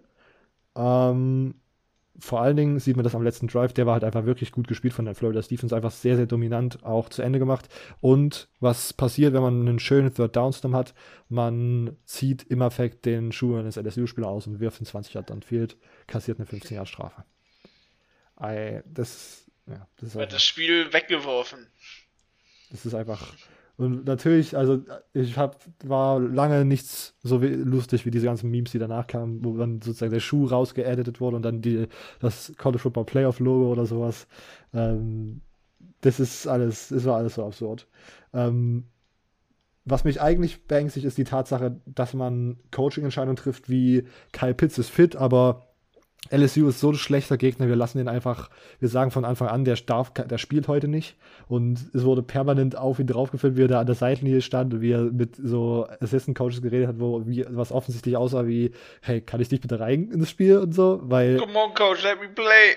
es, ist, es war so sinnlos und dann auch permanent diese, oh, die fucking Kommentatoren, das hat mich dann auch, wir kritisieren hier manchmal eine deutsche, deutsche Kommentatoren, wenn die College Football kommentieren, aber was da so, also das war ähnlich, ähnlich miserable Calls. So permanent irgendwie, ja, aber ich habe mir vorhin noch aufwärmen sehen. Was ist denn hier los? Hm, was ist denn hier los? Auch 20 Mal das so angesprochen und immer wieder schön auf Kai wie er dort an der Seitenlinie steht. Ähm, es ist einfach, oh, und dann auch würde, werde permanent gesagt, LSU, ah, die konnten jetzt die ganze Woche nicht gut trainieren, sind hier mit irgendwie 53 Spielern nur angereist, da mussten im Training bei den DBs irgendwie Trainer anstelle von echten Spielern mitrennen, weil die so wenig Leute haben, die gerade trainieren können. Die sind auf ihren dritten und vierten Cornerback runter als Starting Cornerbacks. Das war, kann sein, dass mich das einfach nur getriggert hat, weil ich als Florida-Fan bin, aber das war schwierig anzuschauen und ja, das, die, also wie gesagt, offensiv hätte man das gewinnen müssen. Man hat gegen eine schwache LSU-Defense gespielt. Ähm, das, ich, ich verstehe nicht, wieso man das auf einmal nicht so hinbekommt, wie man das die ganze Saison gemacht hat. Das ist einfach für mich irgendwie ein bisschen unerklärlich. Äh, die zweite Halbzeit startet irgendwie mit drei Three and Outs hintereinander. Ähm, das Red Zone Play Calling war anstrengend schlecht. Man ist beim ersten Versuch immer mit einem Lauf in die Mitte äh, geballert, was offensichtlich war, dass das das ganze Spiel über nicht funktioniert, aber eigentlich keinen Impact hatte, weil man dann gesagt hat, wir laufen einfach nicht. Aber in der Goal-Line-Situation verspielt man sich sozusagen den ersten Down und beim zweiten und dritten kaut man dann irgendwelche Passes, wo dann auch Kyle Trask unendlich viel Zeit hat, aber man hat irgendwie solche Routen zusammengeschoben, dass er dort irgendwie wirklich fünf Sekunden steht und einfach kein Ballempfänger frei wird. Und dann muss man dort permanent sich auf irgendwelche Field Goals äh, sozusagen setteln, wo man dann halt auch nicht so ein Spiel einfach gewinnen kann mit, mit Field Goals, außer wenn man ist LSU und hat jemanden vom Gegnerteam, der einen Schuh wirft. Ähm, ja, wie gesagt, äh, das ist Kai Pitts draußen zu lassen, war eine ganz, ganz weirde Entscheidung, weil eigentlich klar sein müsste, wir müssen halt einfach jedes Spiel gewinnen und wenn unser Spieler fit ist, dann lass ihn doch bitte auch spielen, weil wenn man dieses Spiel verliert, dann macht das Alabama-Spiel halt auch keinen Sinn mehr so, Freunde. Man hätte halt wen anders draußen lassen müssen, ne? ja, okay. Den Richtig, Marco Wilson. Wilson. Äh, der, der, aber, aber ganz ehrlich, er tut mir echt leid, ne? Also jetzt, ja. jetzt so im Nachhinein, was der an Morddrogen bekommen wird. Ja, das ist halt auch. Das, das, das ist hart, Mann. Das ist einfach, Leute verstehen halt nicht, dass das, dass das trotzdem noch irgendwo ein Jugendlicher ist, dass, dass der jemand ein Kindes ist und und und und. Ja. Ähm, der tut mir sehr, sehr leid, aber ja. trotzdem dumme, also wie dumm kann man sein? Richtig. Also das kann man, kann man ja auch beides zusammen sein, das beißt sich ja irgendwie nicht von der Aussage. Ja. Das war einfach eine sehr, sehr dumme Aktion und trotzdem sollte man keinen äh, 22-jährigen unbezahlten äh, Spielern irgendwie einfach Morddrohungen senden oder was auch immer. Oder es ist einfach. Tod wünschen. Und was eigentlich, auch, also der hat auch generell, ehrlich, um ehrlich zu sein, diese ganze Saison einfach nicht gut gespielt. Ähm, wurde auch im LSU-Spiel einige Male vernascht, hatte auch ein paar gute Plays, aber was der seinem Draftzug angetan hat mit dieser gesamten weirden Corona-Situation, äh, Saison ist, heieiei, also wirklich.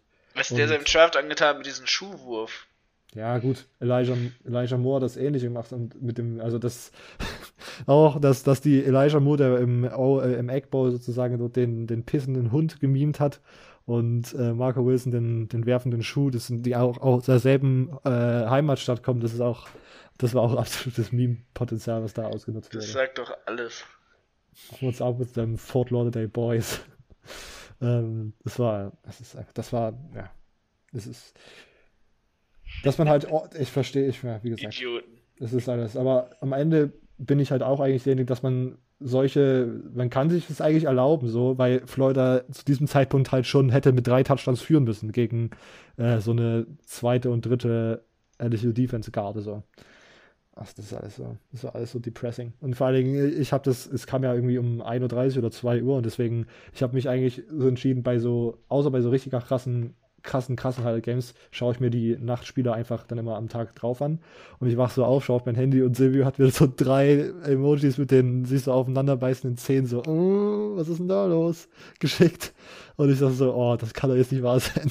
Dann check ich den Score und denke mir so, oh fuck, dann gehe ich auf Twitter, sehe diesen, die Schuh-Memes und denke so, oh, das kann nicht sein. Dann direkt schon mal schlechte Laune, den ganzen Tag verbracht und wenig an Football gedacht, dann schaue ich mir abends das gesamte Spiel an. Das macht einen so mad, wenn man dieses gesamte Spiel sieht und diese Inkompetenz gegen eine so schlechte Defense den Ball zu bewegen, das war einfach, es ist einfach gruselig, muss ich ganz ehrlich sagen. Ja, und es ist eigentlich auch, tut auch einem weh. Kadarius Tony hatte vielleicht das beste Spiel seiner Karriere und dann in seinem letzten Spiel im Swamp einfach so zerstört zu werden mit dem Score am Ende, es ist einfach gruselig. Und äh, ich meine, nicht zerstört wie abgeschossen, am Ende war es irgendwie drei Punkte Unterschied so, aber mentale Zerstörung durch so ein fucking Spiel, das ist einfach gruselig. Okay. Irgendwelche Ergänzungen dazu? Nö, nö. Okay. Nee. ähm, dann darf Immo mit seinem nächsten Spiel weitermachen. Gut. Ja, mein zweites Spiel ist ähm, North Carolina gegen Miami. Ähm, ich sag mal, es hat ja, es hat ja ganz angenehm angefangen. Ich habe das zusammen mit meinem Bruder geguckt, als ich äh, dann, dann war da war quasi und ähm, ich sag mal am Anfang, am Anfang war ja noch alles alles cool. Natürlich äh, UNC Hardcore vorgelegt, ne? Und dann äh, Aber äh, äh, es war noch nicht so, dass man jetzt sagen könnte, oh, oh, da wurde wer abgeschlachtet. Aber ab der zweiten Halbzeit, so den Twitter-Memes zufolge, war es ja auch sehr äh, Hello Police, I want to report a murder. ähm, das war schon, das war schon hart. also ich sag mal, ab der, ja, ich weiß nicht so, ab, ab der, ab dem, dem Moment, als, als ähm, Miami dann die Interception irgendwann geworfen hat, so als Derrick King dann mal doch abgefangen wurde, ab dem, dem Moment war wirklich klar, okay, das, das ist einfach, jetzt wird nur noch geschlachtet. Und jetzt dürfen die Backups drauf und man, man gönnt sich. Ähm, das war, das war schon ein hartes Spiel für, für jeden Miami-Fan. Ich habe ja ernsthaft, ernsthaft gedacht, äh, vor dem Spiel, Miami könnte da was reißen. Äh, muss ich ja mal so zugeben, aber das war ja einfach nur noch brutal. Also, man hat den ja nicht mal ansatzweise den Leuten von Miami eine Chance gelassen, man hat die einfach nur immer wieder drauf und die haben sich immer wieder einschenken lassen. Die haben sich also in der Defense gar nichts hinbekommen. Es war wirklich, wirklich super traurig. Ähm, was da, was da abging so. Und man hat wirklich gnadenlos einfach draufgehauen. Also man hat richtig gemerkt, dass North Carolina so einen richtig, richtig dicken Frust noch irgendwo so ein bisschen hatte, glaube ich, übrig geblieben von Notre Dame Spiel. Das hat man ja schon gegen, gegen Western Carolina rausgelassen. Aber dass man dann gegen Miami nochmal so einen draufsetzt und richtig draufhaut, das war schon, das war schon hart. Und halt sehr, sehr interessantes Spiel. Also Sam Howell, wollte noch mal ein bisschen was gut machen, auch, auch der Rest des Teams wollte noch mal da ein bisschen was gut machen, sich rausholen, auch wenn der gar nicht so pass-heavy gespielt wurde, sondern wirklich im Running Game auch, auch richtig mit Michael Carter und Javonte Williams. Also da hat man all den, all den Frust der Saison noch mal äh, einfach an Miami ausgelassen und die sehr, sehr stark degradiert. Ja, dem glaube ich, kann ich so zustimmen. Silvio, du hast, wir haben das Spiel auch geschaut. Äh, willst du das erstes ergänzen? Ja, so viel zu ergänzen gibt's gar nicht. Ähm, ich habe mich das ganze Spiel über einfach nur gefragt, äh, wo denn bitte die Run-Defense von Miami ist. Also die war wirklich, ich weiß nicht, ob die nicht mit angereist ist, ob man einfach, das war ja, ich glaube, war das in der ersten Halbzeit hatten die schon, im ersten Quarter auf jeden Fall hatten beide Running Ich glaube 42 über, Punkte oder so hatten sie schon. Ja, aber im ersten Quarter hatten sie, glaube ich, schon über 100 Rushing Yards, beide, äh, was absurd ist. Ähm, und am Ende hatten sie dann beide, glaube ich, weit über 200. Ja, ich glaube, einer von beiden sogar bei 300. Ja, ich glaube auch. Ähm, ich bin mir gerade aber nicht mehr ganz sicher. Ähm, sehr interessant. Tatsächlich eine Frage, äh, eine Sache, die ich auch schon mit dir angesprochen habe, Robert. Äh, ob Phil Longo vielleicht ein Head-Coaching-Kandidat für kleinere Group of Five Teams sein könnte dieses Jahr. Da bin ich tatsächlich mal gespannt. Zum Beispiel, wenn Billy Napier Head Coach bei Auburn, Auburn, wird, ob dann Phil Longo vielleicht. Das Ding ist nämlich, weil Phil Longo wird nirgendwo wirklich genannt, weil er ist halt so ein, auch so ein bisschen so ein spezieller Dude. Ähm, das ist auch so aber, einer, der aus nirgendwo gekommen ist. Nee, das, das, das jetzt. Mal so überlegt. Also wenn man seine, seine Karriere verfolgt, naja, der ist immer von kleinen Schulen, kleinen Schulen, ne, und dann irgendwann ist er bei, bei Ole Miss dann erst quasi so richtig aufgetaucht. Hey. also der Phil Longo. Phil Longo war ein äh, der war damals mit äh, Mike Leach bei. Ähm, der hat damals auf jeden Fall von Mike Leach äh, die Sachen gelernt und hat die dann angepasst. Ja, der war halt am Anfang bei relativ kleinen Schulen, wenn du das so nennen willst. Ähm, aber ich meine, der hat Sam Houston State damals, als er dort war, hatte Sam Houston State jedes Jahr die Nummer 1 Offense, glaube ich, sogar im ganzen College Football. Ähm, dann zu Ole Miss gekommen, die Offense war auch nicht schlecht ähm, und jetzt wieder jetzt zu North Carolina. Und da war damals Teil, als North, Mac Brown damals gekommen ist und ich habe über diesen Coaching-Staff die ganze Zeit geschwärmt mit Jay Bateman als, als Defensive Coordinator und äh, Phil Longo als Offensive Coordinator. Das war für mich so ein bisschen der Dream Coaching-Staff. Weil Phil Longo hat halt die Air Raid Offense von Mike Leach, aber besser, indem er einfach noch ein Run-Game dazu macht, was Mike Leach einfach komplett rauswirft von Anfang an. Ähm, er wird aber nirgendwo genannt Vielleicht eben, weil, wie er so ein bisschen Special Dude, können ein bisschen komischer Dude auch. Ähm, aber ich kann es mir tatsächlich vorstellen, dass es so ein aus dem Nichts kommt, dass er auf einmal weg ist. Auf jeden Fall ein interessanter Kandidat. Und das war einfach wirklich ein ja, selten dominantes Spiel. In UNC hat diese Saison permanent damit gestruggelt, sei ihre, ihren offensiven Playstil auf anderer Leute, auf, also auf, das, auf die Games sozusagen irgendwie aufzudrücken, den Stempel irgendwie so. Aber das war so dominant wie wirklich, also sehr, sehr krank. Und dass dann auch die Defense einfach so gut gespielt hat gegen ein Miami-Team, was äh, ja eigentlich ja ganz gut gestartet ist in dieser Saison und auch irgendwie auf 10 gerankt war, glaube ich. Ähm, das war schon ziemlich überzeugend. Ähm, okay, Silvio, du bist nochmal. Mein nächstes und tatsächlich dann auch letztes Spiel wäre ein Spiel, über das man auch nicht so viel sagen muss. Alabama gegen Arkansas. Ähm, ich bin wieder auf den Bait reingeflogen und habe gegen den Spread gewettet. Ähm, also Arkansas plus 32,5, weil ich gedacht habe, 32,5 Arkansas sah teilweise ziemlich gut aus. Ähm, und dann im ersten Quarter gleich und erste Halbzeit war äh, das eigentlich schon ich meine, wenn halt mal Bama mit 30 Punkten führt, dann kann man nicht mehr wirklich hoffen, dass es noch irgendwie knapper wird. Äh, weil Bama hört halt einfach nicht auf zu scoren, selbst wenn dann Bryce Young reinkam als Quarterback, weil man Mac Jones ähm, ja einfach schon will. Es hat auch äh, Najee Harris hat fast gar nicht gespielt. Es hat hauptsächlich Brian Robinson als äh, Running Back gespielt, der tatsächlich ein ziemlich gutes Spiel gemacht hat. Ähm, hatte einmal so ein bisschen so ein One-Handed-Catch im, im Run-Ding. War ziemlich, sah ziemlich nice aus. Devontae Smith sieht phänomenal aus. Ähm, Heisman-Kandidat, auf jeden Fall. Ähm, ich meine, man kann nicht für Mac Jones, die, man kann nicht Mac Jones zum Beispiel die Heisman geben, wenn er halt nicht mal der beste, vielleicht nicht mal der zweitbeste Spieler in seiner eigenen Offense ist. Und Mac Jones hat auch Fehler gemacht zum ersten Mal. Er hatte eine ziemlich, ziemlich dumme Interception, die dann aber zum Glück für ihn wieder zurückgecallt wurde. Dann hat er keinen einzigen Pass gehabt, der über mehr als 20 Yards ging. Das waren alles so kurze Pässe. Ähm, also er sah wirklich, er sah gut aus, aber er sah nicht irgendwie Heisman-Level aus. Und ich weiß nicht, wie man ihn da irgendwie die Heisman geben kann, wenn er halt, wie gesagt, nicht mal der, vielleicht nicht mal der zweitbeste Spieler in seiner eigenen Offense ist. Ähm, es bleibt aber halt einfach ein Quarterback-Award, von daher wäre ich nicht überrascht, wenn er es dann am Ende äh, macht.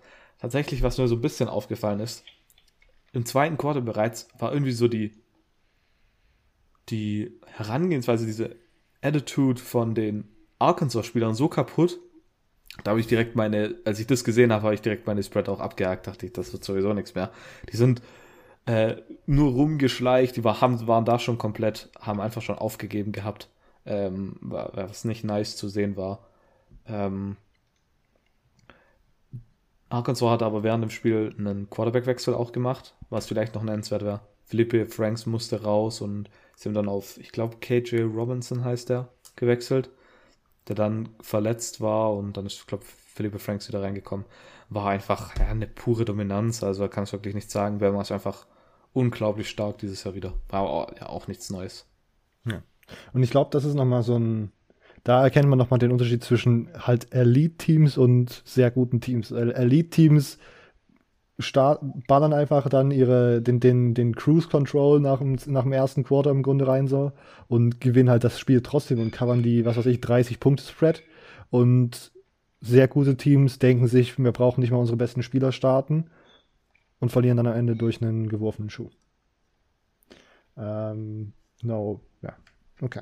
Äh, aber das mit der Heisman wird übrigens auch nochmal ganz interessant. Kyle Trask, das habe ich ganz vergessen zu erzählen, hatte auch zwei Interceptions sogar. Eine jetzt nicht unbedingt seinen Fehler, aber die andere halt sehr gruselig. Ähm, also da wird das Rennen nochmal offen und ich glaube, ich bin. Also natürlich würde ich für Kyle Trask schon einfach aus äh, Teamangehörigkeitsgründen, aber ich glaube, Devontae Smith macht dieses Jahr einen sehr, sehr, sehr guten Case für einen, für einen äh, Receiver als, als äh, Heisman Trophy-Winner. Wir drei haben ja die Chance, den. Nee, wir vielleicht haben wir die Chance, den Heisman zu voten. Ich weiß nicht, ob ich da jetzt was verraten habe, was noch gar nicht offiziell war. Äh, was wäre eure Heisman-Stimme im Moment? Wenn, nur, wenn man nur eine einzige abgeben darf? Ja. Oder, oder wenn man drei abgeben darf? Ne, wir dürfen, na gut, dann gibt drei ab. Ähm, Devontae Smith, glaube ich, würde ich sogar an, vielleicht an die Eins setzen, ja. Okay. Vermutlich, ja. Dann ähm, toll, da ich. Ich glaube, ich würde tatsächlich in meine Top 3 Trevor Lawrence mit reinnehmen. Ähm, okay. Vielleicht ein bisschen ein oh, Ding. Und dann ähm, tatsächlich, okay, dann mache ich tatsächlich ein bisschen kontroverser. Ähm, meine Top 3 wären Trevor Lawrence, Brees Hall und Devontae Smith. In dieser Reihenfolge? Äh, von drei nach oben. Und okay. Trevor Lawrence ist auch vermutlich sogar das kontroverseste und Brees Hall an zwei. Ähm, ja, das wäre, ich weiß nicht, das Ding bei, ähm, vermutlich, also tausch äh, Trevor Lawrence mit Justin Fields aus oder irgendjemand anderes, da ist schon eigentlich relativ egal. Ähm, ich will mal ein bisschen Credit an Brees Hall auf jeden Fall geben. Und ähm, ich finde, Trevor Lawrence hat halt eigentlich gar nicht so schlecht gespielt. Und wenn Leute sagen, ja, er hat Spiele mit Corona verpasst ähm, und gleichzeitig Justin Fields in ihren an Nummer 1 haben, dann denke ich mir auch, was, ja, was, also, ähm, ja, ich meine, Trevor Lawrence hat ähm, 20 Touchdowns, drei Interceptions, 2400 Passing Yards. Ähm, ich glaube, für seine Heisman-Campaign wird halt nochmal sehr, sehr, oder nicht sehr, sehr interessant, sondern einfach ausschlaggebend, wie das ACC Championship Game gegen ja, äh, Notre Dame ablaufen wird. Ja, das, das stimmt, das stimmt. Aber ich meine, er sah gegen, eigentlich sah er wirklich nicht wirklich schlecht aus. Ähm, er hat gegen äh, Miami äh, für knapp 300 Yards geworfen, drei Touchdowns, keine Interception. Ähm, gegen Notre Dame hat er natürlich nicht gespielt, das wird ihm natürlich auch ein bisschen ähm, ja, hart sein. Ähm, vermutlich wird äh, Just, äh, Trevor Lawrence nicht in die Top 3 am Ende kommen. Aber ähm, ja. Nemo, was wären deine Top 3 für die Heisman, fürs Heisman-Voting mm, gerade? Meine 1 ist Devontae Smith, Trevor Lawrence und bei der 3 bin ich so ein bisschen, bisschen unentschieden, ob ich das Mac Jones geben würde. Aber ja, also ich würde die 3 würde ich Mac Jones geben. Okay. Äh, ich würde wahrscheinlich auf 1 Kyle Trask, auf 2 Devontae Smith und auf 3 äh, Mac Jones. Und ja, ich, ich verstehe das Argument, dass er vielleicht nicht mehr der drittbeste äh, Spieler in der Offense ist. Und ich weiß gar nicht, ob ich das unbedingt ablehnen würde, diese, diesen, diesen Take, aber am Endeffekt ist er halt immer noch derjenige, der Devontae Smith den Ball anbringt. Und die Spiele, das, die ich gesehen habe, da waren auch einige Würfe dabei, wo man einfach sagen würde, okay, das ist halt trotzdem ein sehr, sehr guter Quarterback. Und ich, also, ja, deswegen, das wäre meine Verteidigung für den dritten Vote. Okay, ähm, dann habe ich noch ein letztes Spiel, aber dazu auch ganz nur, nur ganz kurz. Ähm, Coastal Carolina gegen Troy, da habe ich auch nur die letzten paar Minuten gesehen. Äh, Troy ist das ganze Spiel irgendwie noch sehr nah dran geblieben und ist dann äh, in Führung gegangen. Dann gab es auch noch eine Interception von Grace McCall, die diese ganze Sache noch schlimmer gemacht haben. Ich glaube, Coastal war kurz wieder in Führung, dann hat Grace McCall die Interception geworfen. Troy geht wieder in Führung und Coast Carolina in, einem, äh, in einer Situation, wo sie so ein bisschen einen Drive abfeuern müssen, der mm, so ein bisschen eigentlich gegen ihr Grundkonzept an Offense geht.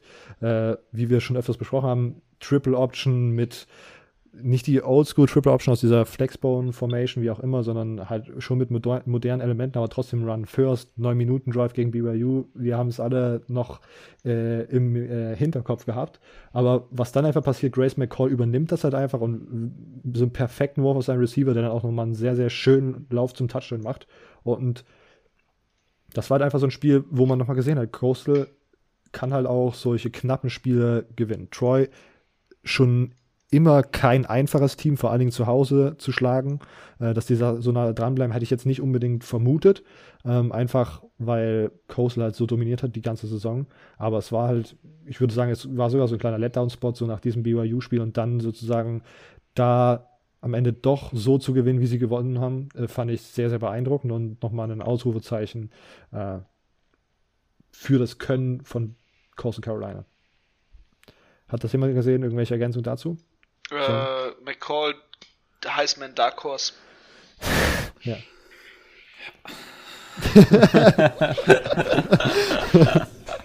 okay. Grüner ähm, Mann. Silvio du, Silvio, du hattest schon alle Spiele, stimmt's? Ich hatte alle Spiele, ja. Ich bin soweit auch durch. Immer hast du noch was? Nee. Okay, dann sind wir auch mit dem Recap der vergangenen Spieltags durch und kommen zu euren Fragen. Wie immer könnt ihr eure Fragen auf Instagram oder Twitter einsenden. Auf Instagram sonntags, äh, wenn ich es nicht vergesse, in der Instagram Story oder bei uns als PN. Ähm, schauen wir kurz nach. Als erstes, wie viel Blutdruck, wie viel Blutdruck hatte Robert äh, von Chris auf Instagram? Äh, ja, es war nicht schön. Also, wie gesagt, ich habe vorhin schon diese Situation geschildert, dass man früh aufsteht und dachte, oh, das kann doch nicht wahr sein. Dann den ganzen Tag einfach so ein schlechtes so, einfach so eine schlechte Laune und dann schaut man sich dieses Spiel an, was einen noch mehr depressed hat, als es sowieso schon der Fall ist. Es war kein, kein gutes Spiel. Vor allem, ich meine, normalerweise in einem normalen Jahr würdest du dir denken, du verlierst gegen den National Champion. Okay, ja. Aber gegen dieses LSU-Team. Ähm, ich weiß nicht, also ich glaube nur mad Leute, mad, Madman hätte gedacht, dass irgendwie LSU in die Top 10 kommt. ja, das. Also, Leute, die grün anlaufen, würden das behaupten. Sehr gut. äh, um diesen Joke zu 100% kapieren, muss man auf YouTube vorbeischauen und dann äh, kommt er sehr gut. Äh, ja, also das ist einfach, das war einfach nur gruselig. Äh, jeder von euch hatte dieses Jahr mindestens eine peinliche Niederlage. Korrekt? Ja, leider. Manche sogar mehrere? Äh, ja. Immo. ja. Immo ist grün. Immo ist grün von Neid von den ganzen. Immo, okay. okay. Immo ist grün von Neid von den ganzen Top 15 Wins, die oh. MSU eingefahren hat. Ja. Ich meine, ein, mein Team hat am meisten Top 15 Teams. Oh nee, nein, weiß. Das zählt erst am Ende vom Jahr. Da das habe ich, hab ich, hab ich vorhin mit Silvio diskutiert, aber dann ist mir eingefallen, dass den Take, dass man das erst vom Ende vom Jahr zählen kann, die Wins ist halt vielleicht doch nicht so gut, aber ich glaube, wenn man sein Team irgendwie hoch argumentieren möchte und Top 15 Wins als Argument nehmen muss, ich glaube, da ist man schon, da weiß man schon im Grunde die Qualität des Teams. Ja, klar. äh, ja, ich bin. Ja, okay. äh, Rebuild Season. Für die nächste Show äh, von Lukas. Für die nächste Show, wie kann Cincy, äh, Iowa State, Texas AM in die Playoffs, obwohl es unwahrscheinlich ist? Was ist der Weg für diese Spiele, äh, für diese Teams? Fangen wir an mit Cincinnati. Ähm, also du so, dass alle reinkommen? Nein, nein, nein, nein, nein, nein. Dass, dass eins von denen reinkommt. Also das eins, genau. also das, also für jedes, wie dieses ja, genau. Team reinkommt. Wir fangen erstmal an mit Cincinnati. Was ist der Weg für Cincinnati in die Playoffs? Okay, drei, drei, drei Teams innerhalb des College Footballs haben so starke Corona-Fälle, äh, dass man Cincinnati einfach reinnehmen muss, damit man noch Playoffs hat. Also das Ding ist halt, dass äh, Cincinnati an acht definitiv. Ich meine, iOS, jetzt natürlich sind wir wieder einen Tag davor, oder heute kommen die Rankings raus, wenn wir aufnehmen. Aber wir haben bis jetzt Cincy an 8, Iowa State an 7 und Texas AM an 5. Das sind die Sachen, sollte man auch vielleicht mal nennen. Ähm, Cincy an 8. Ähm, Iowa State muss auf jeden Fall gegen Oklahoma verlieren. Und das ist die eine Sache. Texas AM, ja, da passt, kommt man nicht vorbei. Ohio State muss auf jeden Fall gegen Northwestern verlieren. Clemson Texas muss gegen Notre Dame verlieren. Und dann sollte es gehen, ja. Spielt Texas AM diese Woche nicht gegen Tennessee? Oder bin ich da komplett verwirrt? Tex spielt Texas AM diese Woche? Ich dachte, die sind fertig, oder? Ich dachte, ah, die spielen ja gegen Tennessee tatsächlich. Ja, da muss Texas AM auch noch gegen Tennessee verlieren. Texas AM verliert gegen Tennessee. Ohio State gegen Northwestern. Damit ist der Platz, und Clemson gegen. Ja, ja, okay, dann Damit ist der Platz frei schon, ja. und dann brauchen wir einen Sieg von Oklahoma. Dann wäre Cincy dran. Ja, genau. Iowa State. Texas A&M verliert und Ohio State verliert. Oder und Clemson gegen verliert. Oklahoma gewinnen. Genau. Äh, Texas A&M gewinnen gegen Tennessee, Ohio State oder Clemson verliert. Wenn Clemson verliert, sind die auch raus. Ja, ja. Richtig. Okay. Äh, äh, nächste Frage. Wie hart würde der College Football Landscape auf den Kopf gestellt, wenn Florida gegen Alabama gewinnt? ähm, tatsächlich gar nicht so, weil die schmeißen Alabama nicht raus. Selbst wenn Alabama da verliert, kommt Alabama an vier vermutlich in die Playoffs. Da bin ja. ich mir 100% sicher. Also ich wäre hochgradig schockiert. Ja, das wäre das, das passiert. glaube ich nicht. Ich meine, das wäre jetzt dann nicht so, dass dann ähm, Alabama gegen Vanderbilt verliert.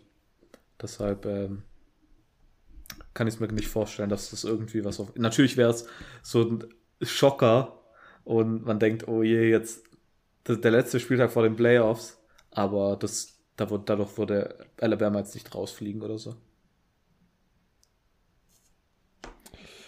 Okay. Ähm. Siehst du das anders, Robert? Ich glaube auch, also es, ich denke, Bama ist auf jeden Fall drin und ich glaube auch, wenn Florida gewinnt, bleiben sie drin. Außer sollte halt irgendwas passieren, wie sie verlieren 0 zu 70. Ich glaube, dann musste man sich sowas nochmal überlegen.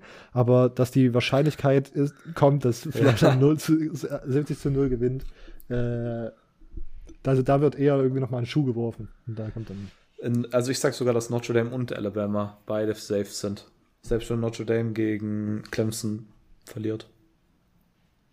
Ja, ich glaube, das ist dann, ich glaube, dann wäre die Situation, wo dann Clemson und Notre Dame in die ja. Ja. Genau.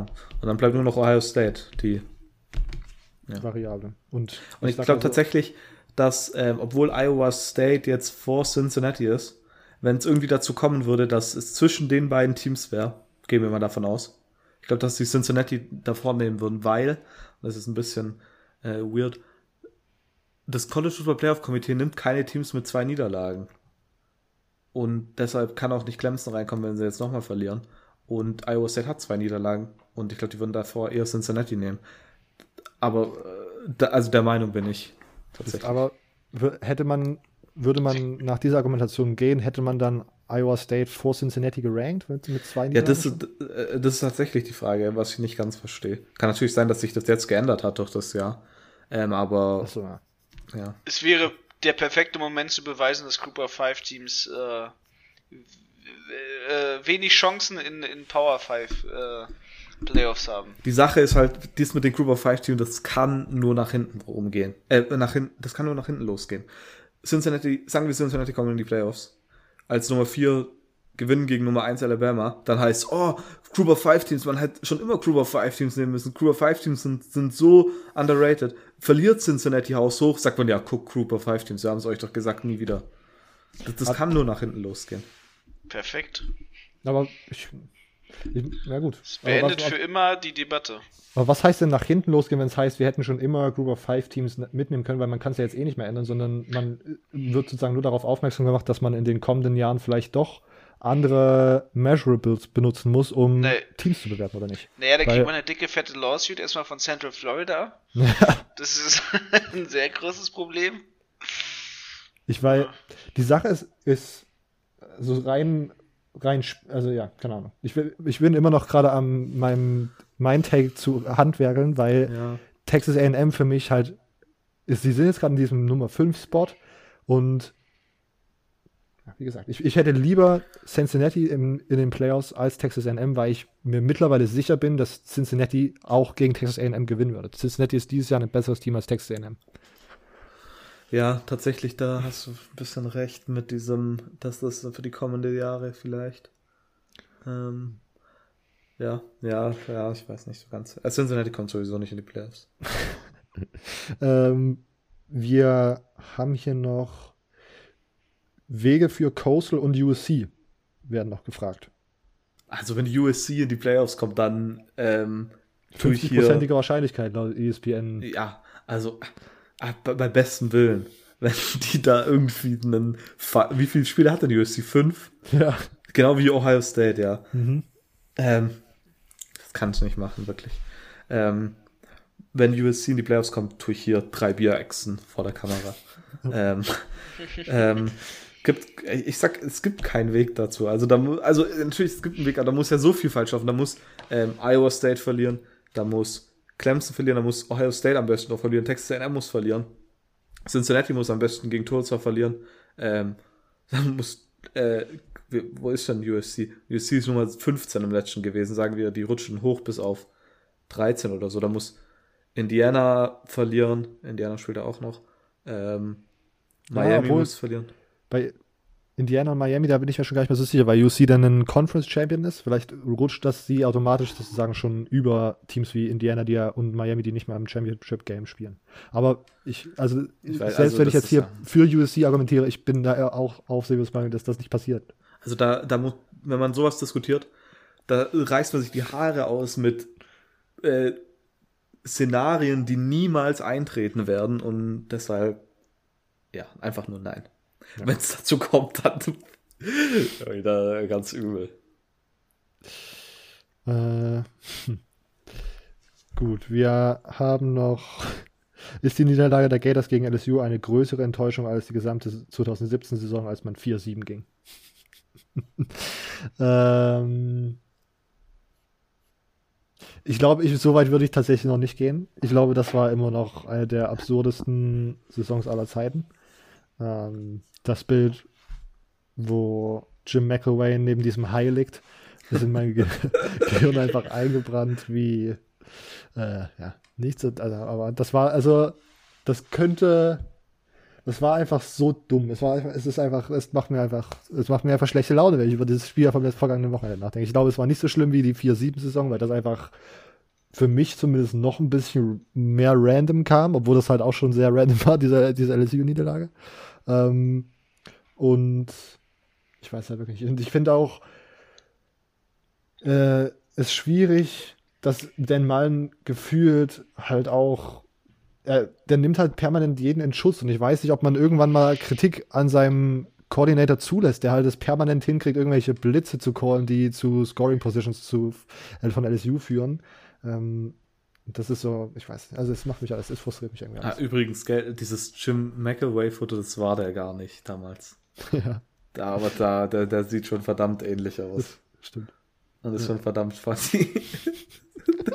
da gibt es so eine, unter den, also als das ursprüngliche Foto gepostet wurde von so einem Account, da gab es einen, Kommentar, wo man ganz hinzoomt auf den Kopf und dann nur so, äh, that is the Head Football Coach of the Florida Gators, Jim McElway. Also einfach so witzig. Dieses, wie du, du scrollst nach unten und auf einmal starrt dich dieses Gesicht an. Oh Mann. Das war noch Zeiten. Da war die Welt noch in Ordnung. Ja, ja, ja. Okay. Das, das, das, waren auch eure Fragen. Ähm, wie gesagt, sonntags oder über die Woche, wenn euch irgendwas einfällt, könnt ihr uns einfach erreichen. CFB Germany Podcast auf Instagram, at CFB Germany Pod auf Twitter. Kommen wir zum German College Football Poll, ähm, dem deutschen Pendant zum AP Top 25 Ranking. Wir alle drei dürfen unsere Rankings einreichen. Wer hat es diese Woche getan? Ich klar. natürlich. Zwei Drittel des Podcasts. Wer sehen möchte, na gut, okay. Äh, ja, der darf auf YouTube schauen. Äh, jetzt habe ich gerade überlegt, ob mir irgendein, irgendein Pan mit der Farbe grün einfällt, aber der ist mir gerade nicht eingefallen. Ähm, wir gehen wieder in fünf Schritten von unten nach oben. 25 NC State, 24 San Jose State, 23 Liberty, 22 Texas, 21 Buffalo. Diesmal bis richtig hinbekommen. Ja, habe ich, glaube ähm, so relativ ähnlich. Ich glaube, ich hatte Texas an 25. San Jose State hatte ich ein bisschen höher. War relativ überrascht, dass die tatsächlich so niedrig sind. Und zum Beispiel, ich glaube, Julian hatte geschrieben, dass er die zum Beispiel komplett einfach vergessen hatte. Ähm, ja, ich meine, ja, die unteren fünf, das, das bleibt immer jede Woche das Gleiche, was wir da sagen. Ja. Ähm, San Jose State. Ich habe Texas dann jetzt rausgenommen, weil ich jetzt diesmal wieder BYU mit einsortiert hatte, was ich letzte, vergessen, äh, letzte Woche vergessen hatte. Ich hatte San Jose State auch an 24. Ich hatte noch Missouri irgendwie mit drin und ich hatte Colorado irgendwie hier in dem Ding auch drin. Die sind ja komplett rausgefallen nach der Niederlage gegen Utah, wenn ich das richtig sehe. Und dafür habe ich dann zum Beispiel Buffalo einfach nicht gerankt. äh, ähm, Tulsa auf 20, 19 Miami, 18 Iowa, 17 North Carolina, 16 Louisiana. Punkt. Dazu irgendwelche Kommentare? Na. Ich hatte BYU jetzt schon in dieser, in dieser Sphäre, die haben, hat das, ist dann im kumulierten Ranking ein bisschen weiter oben. Ähm, aber Iowa hatte ich perfekt so und North Carolina hatte ich auch so. Ich habe das sehr ähnlich. Silvio? Ich hatte es, glaube ich, auch so relativ ähnlich. Ähm, ich glaube, ich hatte aber auch BYU schon so weiter unten ein bisschen. Okay. Äh, Northwestern an 15, 14 BYU, 13 Oklahoma, 12 Florida, 11 UC. Okay. Ähm, ich hatte Florida an 13, äh, also noch einen Platz weiter unten. Aber sonst. So habe ich es eigentlich relativ gleich, ja. Ja, ja, ja. What UC? Ich hatte UC an 12, ja. Ich habe da einfach noch ein bisschen durch. Ich hatte jetzt Northwestern noch ein bisschen weiter oben. Ähm, okay, 10 Georgia, 9 Indiana, 8 Iowa State, 7 Coastal Carolina, 6 Cincinnati. Ich hatte Coastal Carolina tatsächlich ein bisschen weiter unten. Ich glaube, ich hatte Coastal an 9. Ähm, ja, aber sonst habe ich das, glaube sogar genauso.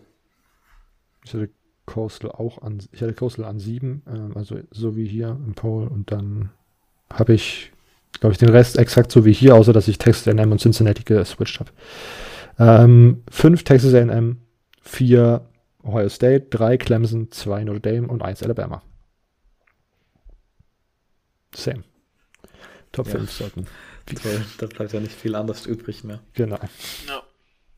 Okay, ähm, damit sind wir mit dem GCF-Poll durch und würden jetzt direkt zu den äh, Previews kommen. Ich würde sagen, Silvio darf wieder anfangen mit einer Conference deiner Wahl.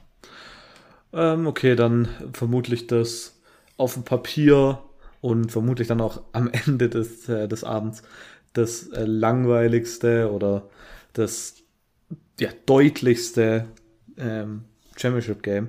Wir haben in der Big Ten Ohio State an Nummer 4 gegen Northwestern, die aktuell sogar an Nummer 14 gerankt sind. Aber äh, Ohio State hier der haushohe Favorit. Äh, 2005 äh, ist der Spread aktuell. Äh, das Over-Under bei 57,5. Ich weiß gar nicht so richtig, was ich hierzu sagen soll. Ähm, die Offense von Ohio State ist fantastisch. Ähm, sehr, sehr stark. Äh, sie hatten jetzt eine Woche kein Spiel, da das Spiel gegen Michigan ja abgesagt wurde. Ryan Day sollte dafür aber wieder ähm, an der Seitenlinie stehen dürfen. Ähm, Northwestern hatte letzte Woche ein Spiel gegen Illinois, was sie solide mit 28 zu 10 Entschuldigung, ge äh, gewonnen haben. Ähm, die Woche davor hatten sie ja gegen Michigan State verloren, ähm, was für uns ein guter Sieg war, was für Northwestern aus dem Nichts kam. Was ziemlich interessant sein wird, ist tatsächlich, wie die Defense von Northwestern agiert. Ähm, Ohio State hat eine ziemlich gute Offense und Northwestern hat eigentlich eine ziemlich gute Defense. Der Defensive Coordinator von Northwestern hat jetzt bekannt gegeben, dass er nach dem Jahr retiren wird. Ähm, von daher hofft der natürlich vermutlich, dass er jetzt als letzten Akt nochmal richtig Ohio State stoppen kann.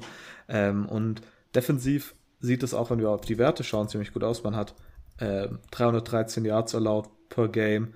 Ähm, Ohio State hat ein bisschen mehr mit 363, aber es sind beides sehr, sehr gute äh, Defensiven. Ähm, Ohio State Defense ist besonders gut gegen den Lauf. Ähm, und da hat aber Northwestern dieses Jahr auch noch nicht viel gemacht. Anderson hat nicht viele Rushing Yards. Dann dein Guy, ähm, weißt Isaiah du Bowser. Isaiah Bowser, genau. Auch noch nicht wirklich was gemacht. Ähm, auf der anderen Seite, Quarterback-technisch, Peyton Ramsey sah teilweise okay aus. Statistik ist aber nicht das Feinste. Neun Touchdowns, sechs Interceptions. Ähm, da ist natürlich Justin Fields das komplette Gegenteil. Äh, Heisman-Kandidat, 15 Touchdowns, 3 Interceptions. Alle drei Interceptions gegen, waren die alle drei gegen Indiana? Ja, ich glaube, oder? Ich glaube, ja. Ähm, krass. Ähm, das Spiel ist mittlerweile auch zwar einen Monat her schon wieder. äh, krass, Zeit vergeht. Ähm, ja, Ohio State hat eigentlich dieses Jahr noch nicht. Ja, einmal haben sie geschwächelt gegen Indiana und die Woche danach mit lauter Startern weg gegen Michigan State ähm, haben sie einfach gezeigt, was für ein tiefes Team das ist. Ihre offensive Statistiken sind abgefahren. Sie machen pro Spiel ungefähr 200, äh, 532 Yards. Ähm, Points per Game sind 46. Äh, das ist wirklich unglaublich stark. Und da kann die Northwestern Offense auf keinen Fall mithalten. Deshalb ist der Way to win hier für, für Northwestern, wenn es überhaupt einen gibt, dann ist es die Offense stoppen von Ohio State und anders kann man da nicht gewinnen. Man muss Turnovers forcen. Man hat jetzt gegen Indiana gesehen, dass es möglich ist, dass Ohio State und Fehler macht offensiv. Genau das muss man hinbekommen. Bekommt man es hin? Vermutlich am Ende nicht. Ähm, ich glaube, jeder erwartet, dass Ohio State haushoch gewinnt. Vor allem, wenn es Gerüchte gibt, dass man, ah, ja, okay, sie sind vielleicht für die Playoffs zu wenig Spiele, was, was macht man? Ähm, sie wollen jetzt natürlich auch verdient in die Playoffs kommen, deshalb muss man da haushoch gewinnen und ich glaube, am Ende werden sie auch haushoch hier gewinnen. Ja. Ähm, was ich noch interessant finde und noch kurz anschließen würde, man hat äh, zwei Receiver, die einen ja, großen, den Großteil einfach der kompletten Receptions sozusagen auffressen. Man hat Chris Olave mit 36 Receptions, Garrett Wilson mit 34 und der nächstbeste Receiver hat dann gerade mal 9, das ist Jeremy Record. Ähm, ich finde es interessant, dass man da sozusagen diese ähm, Pass-Targets so ein bisschen so fokussiert auf diese beiden Receiver wirft. Vielleicht ist das eine Schwachstelle, die eine äh, Defense, die irgendwie zwei gute Cornerbacks hat, sozusagen stoppen kann, wenn man da, da auf einmal auf Spieler passen muss, die man sonst nicht so gut an, angeworfen hat. Vielleicht ist es das. Ähm, kann ein Team wie Northwestern das ausnutzen? Ich glaube nicht. Und ich glaube vor allen Dingen, dass hier der Schlüssel darin liegen wird, dass Northwestern offensiv nicht gut ist und offensiv auch irgendwie nicht dazu gebaut ist, Ohio State zu schlagen. Man hat im Indiana-Spiel gesehen, die, der Weg, um äh, Ohio State zu schlagen, ist eigentlich, sie tief zu attackieren und, das, und da irgendwie zu hoffen, dass sie da Fuck-Ups haben. Ähm, und ich glaube, dass einfach nicht, dass Northwestern da das Team ist. Und ich bin mir relativ sicher, dass Northwestern da nicht das Team ist, was Teams tief attackiert.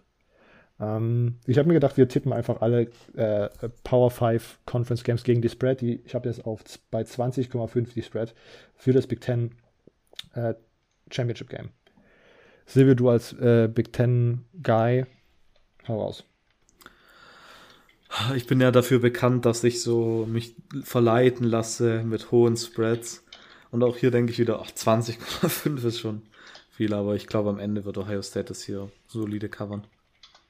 Okay, Emo, dein Kommentar zur Big Ten und denkst du, dass äh, Ohio State mit 20,5 Punkten Abstand gewinnt oder denkst du, dass da äh, Northwestern näher dran kommt? Mm, ne, ich glaube schon, dass das, dass das realistisch ist. Okay. Äh, dann sind wir hier alle d'accord. Ich glaube, ich kann mir sehr gut vorstellen und ich glaube, dass es so kommen wird, dass Ohio State, wie gesagt, Silvio, einfach komplett dominieren wird und die komplett abschießen wird und vielleicht irgendwie das Spiel läuft so ein bisschen langsam an. Wie gesagt, ähm, Northwestern Stevens ist wirklich nicht schlecht dieses Jahr, ist sogar sehr gut. Ähm, aber über die Zeit glaube ich einfach, dass Ohio State sie sowas von zerstören wird, weil die halt jetzt beweisen müssen, dass sie in die, äh, in die Playoffs gehören. Und wenn sie halt, ich meine, sie müssen nur gewinnen im Grunde, dann sind sie drin, so sieht es zumindest gerade aus. Ähm, aber ich glaube, je deutlicher man das macht, desto weniger hat man danach diesen ganzen Talk. In, oh, ein Fünf-Team, Fünf-Spiele-Team. Hm. Dabo oder, oder Dan Mullen kommt raus. Hat das, habt ihr das mitbekommen auf der Press Conference? Ja, der, der Key ist wohl gerade einfach nicht so viele Spiele zu machen. Obwohl man halt, was halt, was er dabei vergisst, ist, dass er in seinen ersten fünf Spielen schon gegen Texas AM verloren hatte. Also du wärst auch nicht drin mit fünf Spielen, du Lappen, Alter. Manchmal macht mich das einfach aggressiv, wenn Headcoaches nicht checken, wann sie einfach den Mund halten müssen. Ja, ich meine, Debo Sweeney hat auch gesagt, dass. Ja, Debo. Ja, das heißt keinen Fall. Der, der hält auch gerade nie seinen Mund.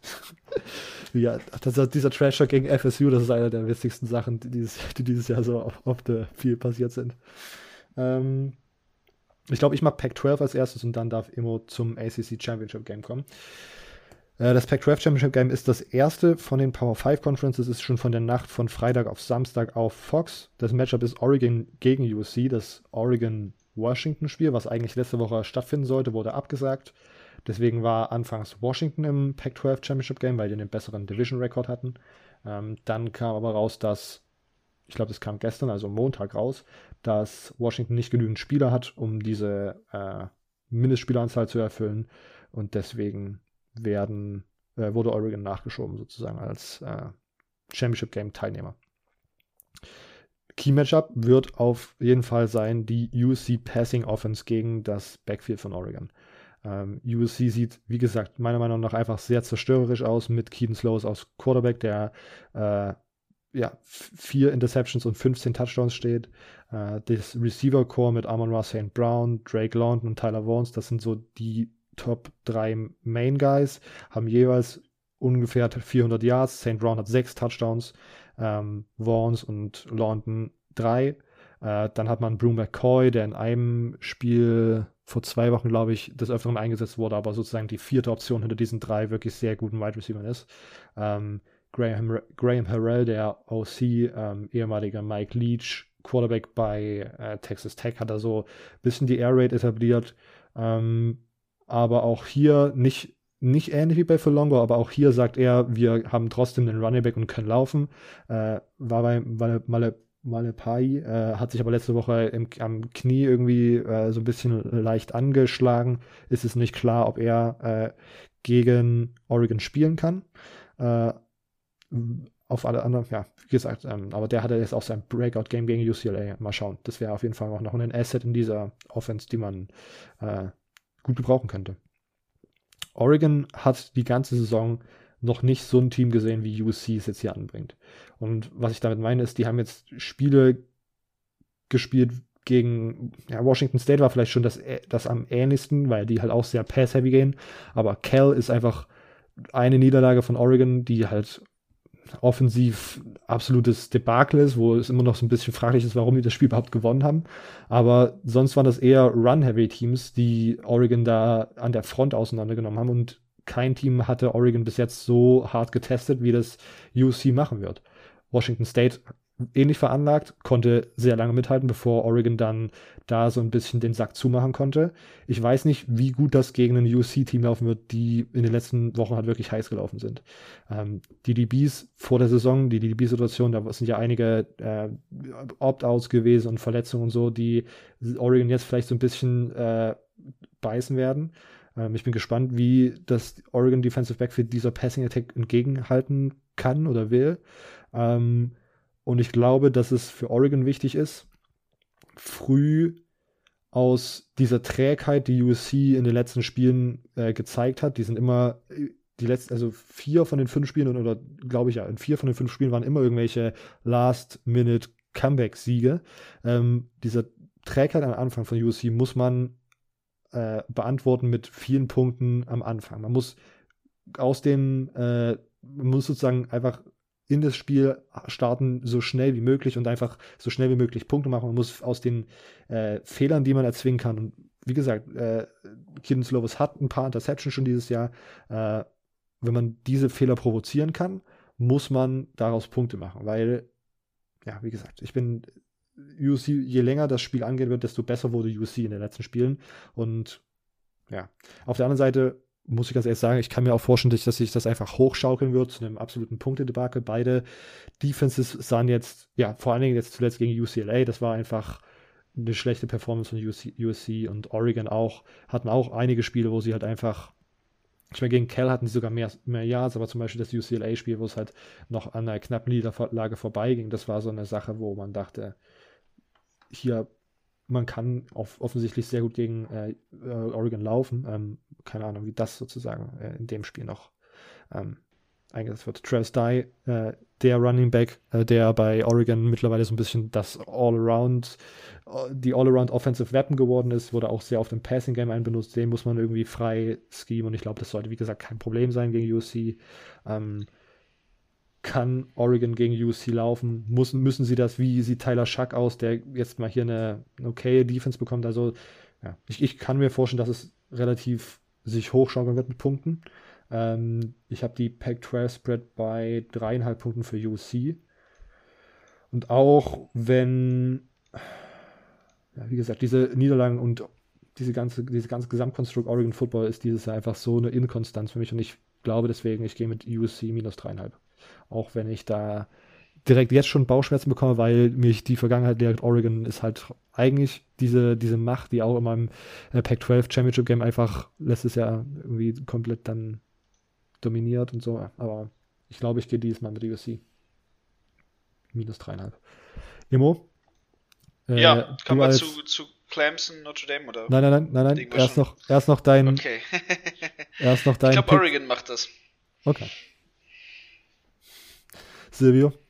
Ähm, ich glaube USC, also Oregon sah dieses Jahr zwar, ich fand, fand was Joe Moore halt da mit der Offense gemacht hat, am Anfang vor allem relativ gut und jetzt irgendwie in den letzten Wochen so ein bisschen lala. Ähm, aber ich glaube, ähm, USC wird das am Ende solide gewinnen. Okay. Dann darfst du jetzt immer zu Clemson gegen Notre Dame. Ja, gut. Ähm, glaube, so riesig muss ich nicht erzählen. Wir haben, wir haben ewig schon die letzten Folgen immer über das beide Teams geredet. Ähm, viele Leute verfolgen ja auch beide Teams auch zu Recht. Super starke Teams. Ne? Wir haben Clemson gegen Notre Dame, 3 gegen 2, äh, laut dem aktuellen Stand noch des AP-Polls. Ähm, ja, ich bin, ich bin, ich bin super gespannt. Jetzt sehen wir endlich das Matchup Trevor Lawrence gegen Ian Book. Ähm, mal schauen, wie sich jetzt Trevor gegen, gegen Notre Dame macht. Ich glaube, es, es, es wird super knapp werden.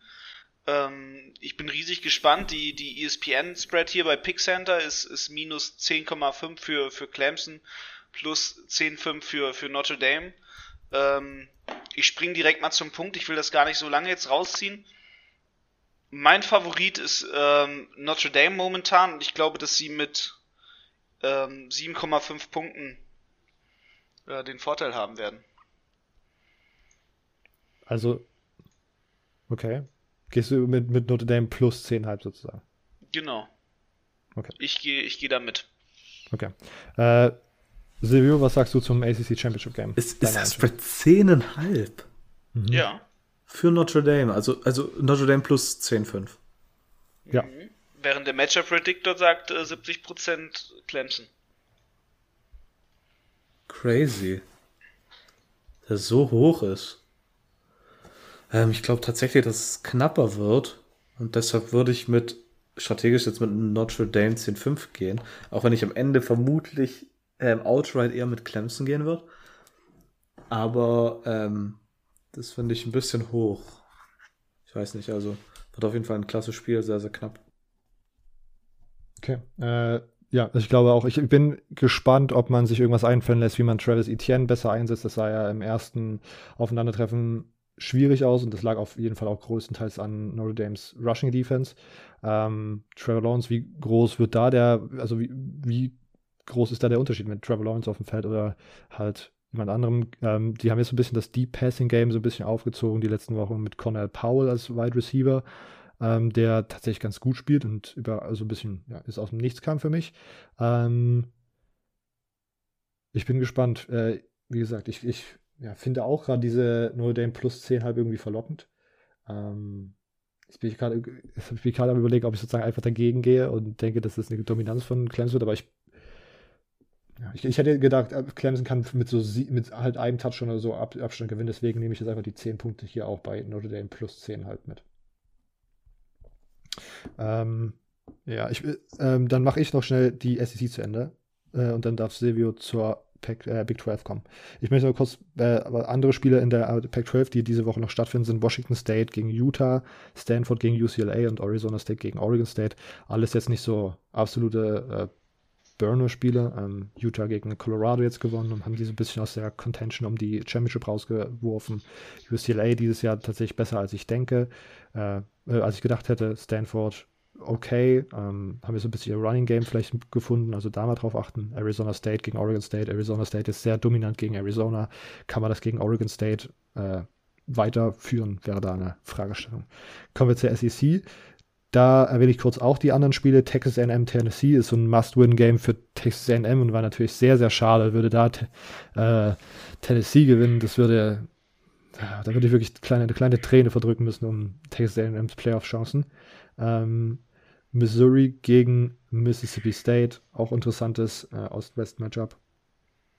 Ähm, Missouri wurde jetzt von oh, Georgia ziemlich hart dominiert, die mit JT Dennis den Quarterback der Zukunft gefunden haben.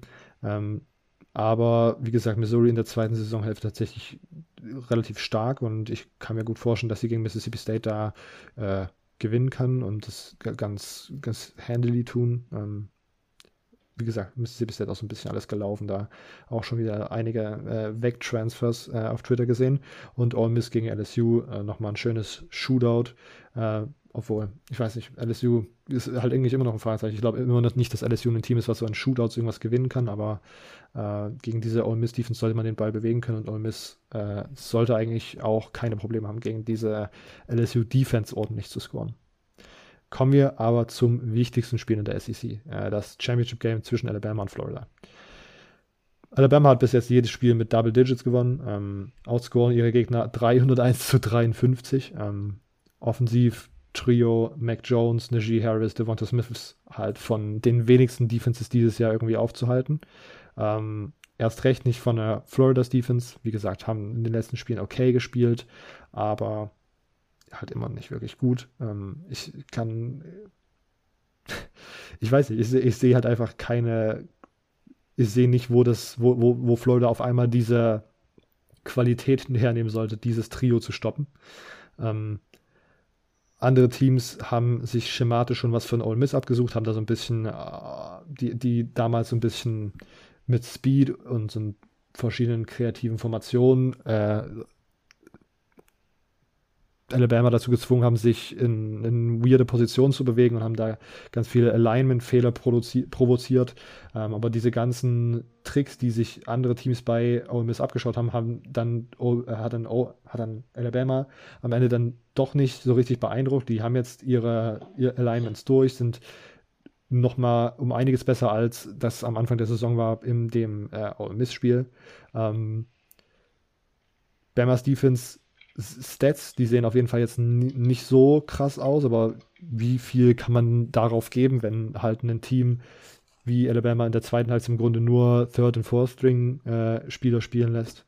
Ähm, deswegen so, aber die sind defensiv, glaube ich, tatsächlich sogar noch ein bisschen underrated, weil was man da offensiv sieht, ist so ein bisschen die Schlagzeile, aber defensiv haben die dann wieder ein sehr, sehr, gute, ein sehr, sehr gutes Team auf den Platz gestellt. Ähm, vor allen Dingen die DBs gefallen mir sehr, sehr gut. Malachi, Malachi Moore äh, habe ich vor ein paar Wochen im Iron Bowl erwähnt gehabt. Das ist ein äh, sehr, sehr junger Spieler, ich glaube sogar noch ein True Freshman, der absolut überragend spielt da im Defensive Backfield von Alabama. Wenn man auf Florida schaut, ich, äh, ich äh, erzähle es hier jede Woche, die haben ein ähnlich, oder ich will gar nicht mal sagen ähnlich gutes Match, aber die haben ein ähnlich gutes Trio mit Kyle Trask, Kyle Pitts und Kadarius Tony. Ähm, ist wahrscheinlich die beste Offense, auf die Alabama's Defense treffen wird, die ganze Saison über. Ähm, aber ich, es ist alles äh, das langsame Starten, was sich so durch diese ganze Saison gezogen hat, äh, was sich bei LSU wieder als Problem herausgestellt hat, das darf gegen Bama halt einfach nicht passieren, weil da ist man dann einfach mal drei Touchdowns irgendwie zurück und man kann das gegen halt ein Alabama-Team mit dieser Offense dann schlecht aufholen irgendwie. Ähm, ich, ja, das, das ist so, also interessantes Matchup auch vielleicht für dieser, für das Heisman-Voting am Ende, wenn äh, Kyle Trask eine okaye Performance liefert oder und Florida vielleicht ein bisschen knapp gewinnt äh, oder knapp verliert, dann wäre Kyle Trask wahrscheinlich der, der, der Heisman-Winner und in Amerika bei den echten Votern geht es ja im Grunde, ist im Grunde eine Entscheidung, glaube ich, zwischen Mac Jones und äh, Kyle Trask. Ich glaube, da sind viele nicht so offen eingestellt und sehen Devontae Smith irgendwie als, als, als Kandidat. Ähm, sollte Bama hier dominieren, ich glaube, dann ist das tatsächlich gelaufen und äh, Mac Jones sollte das, sollte den, hat die Heisman holen. Ähm, ja, am Ende ist die Spread bei 17 Punkten und ich weiß, man darf nie gegen sein eigenes Team tippen, aber ich lasse mich jetzt hier nicht von diesen äh, ganzen Spread-Sachen, die in den letzten Wochen bei Alabama abgegangen sind. Wir haben es erwähnt, permanent, ich glaube, die letzten vier Wochen mindestens haben sie ihre 30 plus äh, Spreads permanent gecovert. Und immer wenn man dagegen getippt hat, ist man dann, saß man dann halt an einer verlierenden Wette. Ähm, ich glaube, ich gehe hier auch einfach mit Bama minus 17. Ähm, ich sehe halt einfach nicht, wie Florida da irgendwas stoppen. Der, der Pass Rush ist gut und das kann ein Faktor sein, aber das ist, ja, ist kein Faktor, der dir ein Spiel gewinnt in, in dieser Qualität an, an Spielern, die der Bama auf dem Spiel, äh, Spielfeld stehen hat. Ähm, ja, deswegen gehe ich mit Alabama minus 17. Silvio immer. Boah, 17. ähm, ich glaube, Vielleicht gewinnen sie sogar noch höher. Oh, okay. Ich, tatsächlich, dann, dann gehe ich mit plus 17 für heute. Okay. Ähm, ich weiß nicht warum, aber ich, ich weiß nicht, was es bei Bama mit mir und, und gegen den Spread geht. Das hat noch nie funktioniert. Also ja. sollte Bama mit über 17 eigentlich gewinnen, aber ich gehe trotzdem Bama plus 17. Okay. Äh, Florida plus 17. Ja, plus 17. Ja, genau. Ähm, okay, äh, dann kommen wir zum letzten der Big, äh, der Power 5 Conference Spiele und zwar Oklahoma gegen Iowa State. Silvio. Ja, dann vielleicht noch ähm, jetzt nochmal einen Conference Championship Game, vielleicht mit äh, Playoff-Ding, wenn irgendwas oben schief geht, was ich nicht glaube, aber wer weiß. Vielleicht ähm, sind schon ähm, komische Sachen an College Football passiert, also es Und es ist 2020. Ja, es ist 2020, das muss man natürlich auch noch mit einberichten. Ja, wir haben ja eigentlich letzte Woche so ein bisschen darüber geredet, dass ähm, Oklahoma gegen West Virginia spielen wird und wir dann den direkten Vergleich haben wie haben die beiden Teams gegen West Virginia gespielt und, und wir dadurch vielleicht so eine Vorschau bekommen. Ist nicht passiert, das Spiel wurde wieder gecancelt zum zweiten Mal. Ähm, Iowa State hingegen hat in den wunderschönen All-Black-Unis äh, gespielt in der Woche davor gegen West Virginia und hat da sehr solide gewonnen. Die Offense sah sehr, sehr stark aus. Brock Purdy hat ist endlich auf dem Level, auf dem ich gehofft habe, dass er das ganze Jahr ist. Ähm, die Offense von Iowa State sieht sehr, sehr gut aus. Ähm, sie haben rechtzeitig angefangen, viele Punkte zu machen, weil das wird definitiv eine, eine Sache sein, die hier ist. Ach, Imo ist nicht mehr grün. Ähm, äh, ähm, jetzt bin ich raus. Äh, natürlich, die, die Oklahoma Offense wird die Sache sein, wie das Spiel am Ende ausgeht. Und zwar nicht, nicht nur die Oklahoma Offense, sondern eigentlich all, allgemein die Offense. Oklahoma wird Punkte machen. Oklahoma wird viele Punkte machen. Die Frage wird sein, erstens, kann Iowa State irgendwann stoppen? Und zweitens, kann Iowa State die Punktzahl mitgehen? Tatsächlich wäre es besser, wenn sie es stoppen würden, natürlich. Aber ich glaube tatsächlich, dass Iowa State sogar die Kraft hat, das Spiel für, die, die Spielstärke hat, dass sie auch offensiv mitgehen können. Und wenn sie dann teilweise stoppen, sie Oklahoma stoppen können, dann kann das definitiv gut für, für Iowa State ausgehen. Und Iowa State ist aktuell plus 5-5 Underdog, aber ich bin relativ überzeugt von Iowa State. Ähm, ich habe aber Robert auch schon mal gesagt, dass ich Iowa State ziemlich mag. Ähm, vor allem seit sie die Black Unis, äh, All Black Unis Stars bei mir sowieso, wenn die in den Uni, Unis auflaufen, dann ist sowieso das Spiel vorbei. Dann hat Iowa State schon gewonnen. Ähm, was ich aber nicht glaube. Äh, das war aber nice. ähm, Iowa State, also Oklahoma State hat auf jeden Fall den, trotzdem den offensiven Vorteil, da sie einfach eine explosivere Offense haben, die immer brandgefährlich ist, wo du zwinkerst einmal und der, der Ball kann in der Endzone sein. Ähm, da hat Iowa State so ein bisschen mehr, ja, also Iowa State hat eine gute Offense. Ne, mit Priest Hall, vielleicht, vermutlich den besten Running Back aktuell im College Football. Ähm, in der College Football Saison, jetzt nicht auf den Draft bezogen, sondern in der College Football Saison. Deshalb da können sie kommen und dann Brock Purdy würde ich echt nicht unterschätzen. Aber ich würde trotzdem Oklahoma den, ja, den Vorteil geben, was die Offense ankommt. Und dann sind sie defensiv meiner Meinung nach genau gleich. Sie haben beide relativ äh, die gleiche Anzahl an defensiven äh, Yards erlaubt. Ich glaube, beide haben 320 um den Dreh.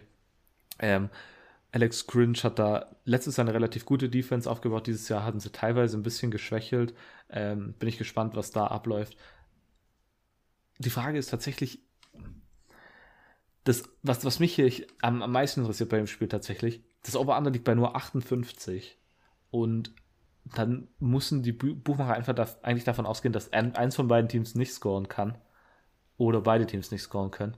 Das würde ich tatsächlich weil ich ein bisschen eine Sympathie für Iowa State habe. Iowa State plus 5-5 und das Over nehmen als okay. Kombo-Wette. Äh, ich glaube, ich gehe auch mit Iowa State plus 5,5. Ich finde das. Ähm, Iowa State hat, glaube ich, haben die überhaupt schon mal eine Big 12 Championship gewonnen? Ich glaube nicht, ne? Das war doch so eine Sache. Oder 1927 oder irgendwie so ein komplett alt. So 100 Jahre? War, war da nicht irgendwas? Äh, ich, ich bin mir sicher. Ähm, sie haben die Big 12, haben die die Big 12 schon mal gewonnen? Sie haben die Big 12 1911 und 1912 gewonnen. Aber damals war das, glaube ich, noch nicht die Big 12, sondern halt die Big 8 natürlich. Ja. Ähm, aber das ist das erste Mal, dass sie einen Division-Title geholt haben seit. Division-Title? Hä, hier steht Division-Title 2004. Ähm? Ach, dass sie also Division-Title wahrscheinlich als, als Nummer 1 geranktes Team in der Big 12. Vermutlich, ja. Ich weiß nicht mehr. Aber auf jeden Fall ist ewig her, ja.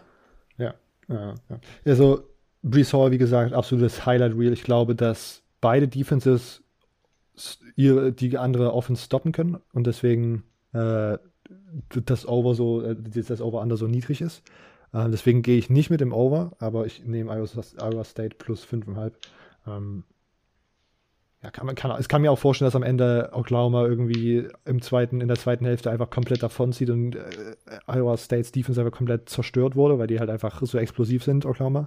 Aber alles, was ich von Iowa State diese Saison gesehen habe, ist einfach so sicher und gut defensiv gebaut, dass sie das zusammenhalten können und offensiv Laufspieler über Brees Hall oder wie im Texas-Spiel einfach Passing Attack auf verschiedene Tight Ends. Xavier Hutchinson war in dem Spiel nicht so wichtig, aber ist ein sehr guter Receiver.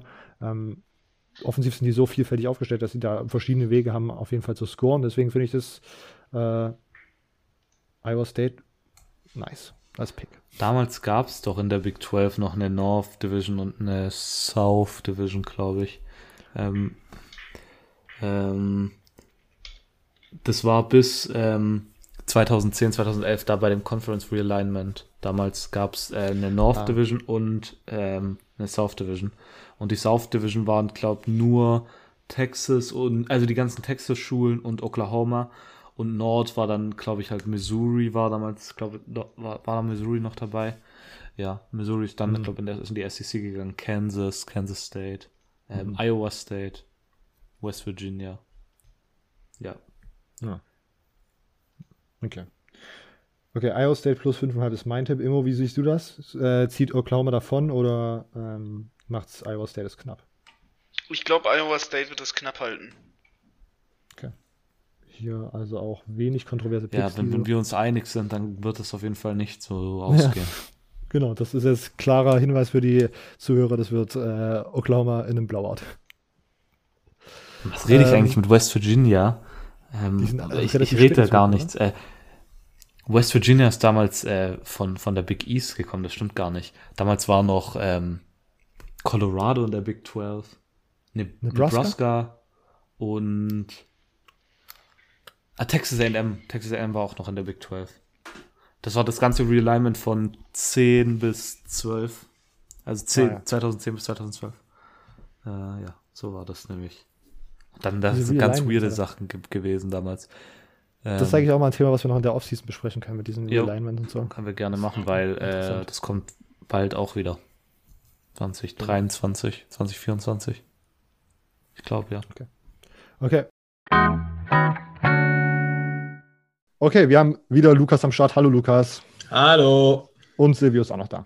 Moin. Ähm, wir wollen wieder über die Group of Five Teams reden. Es geht vor allen Dingen heute um die äh, Championship Games wie bei den meisten Conferences.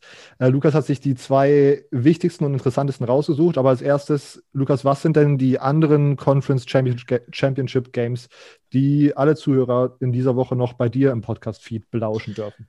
Genau, also wir haben noch in der MAC das Conference Championship Game zwischen den Buffalo Bulls und den Ball State, zwischen der Universität von, von Ball State. Dann haben wir noch das Conference Championship Games Conference Championship Game von äh, der Mountain West. Das ist zwischen den ungeschlagenen San Jose State Spartans und den äh, Boise State Broncos. Und in der Conference USA haben wir UAB gegen, ja, das dann nur noch 9 und 1 stehende Marshall. Perfekt. Genau das sind sozusagen die drei Spiele, die man sich bei dir die Woche anhören kann. Wie ihr gemerkt habt, sind zwei Conferences nicht genannt worden, weil darüber sprechen wir jetzt gleich. Wir starten mit einer Conference, die wir jetzt die letzten, also sind eigentlich zwei Conferences, die wir die letzten Wochen permanent besprochen haben, weil sie halt einfach so entertaining sind und jetzt, äh, na, zumindest halbwegs wichtig irgendwie in dieser ganzen Diskussion. Vielleicht nicht mehr richtig um nicht mehr 100% um Richtung Playoffs, aber vielleicht äh, New Year Six Ball und so weiter und so fort. Wir starten mit der Sunbelt Conference, Lukas. Genau, und da sprechen wir über das Top-Duell in der Sunbelt auch. Also hier spielen wirklich die zwei Top-Teams, auch über die Saison gesehen, gegeneinander. Die zwei Teams mit dem besten Winning-Record ähm, in der Sunbelt an sich. Wir haben die 10 und 0 oder 10 und 0? Doch.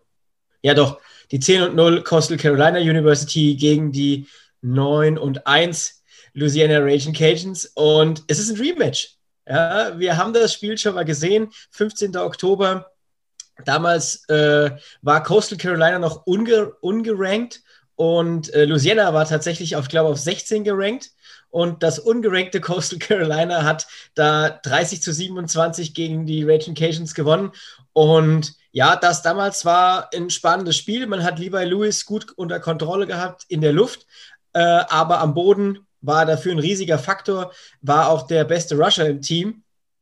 Und ja, seitdem hat sich ein bisschen was getan, das kann man genauso sagen. Seitdem ist Coastal Carolina mit dem Hype-Train immer weiter Richtung Sunbelt Championship gefahren und ist da jetzt auch angekommen.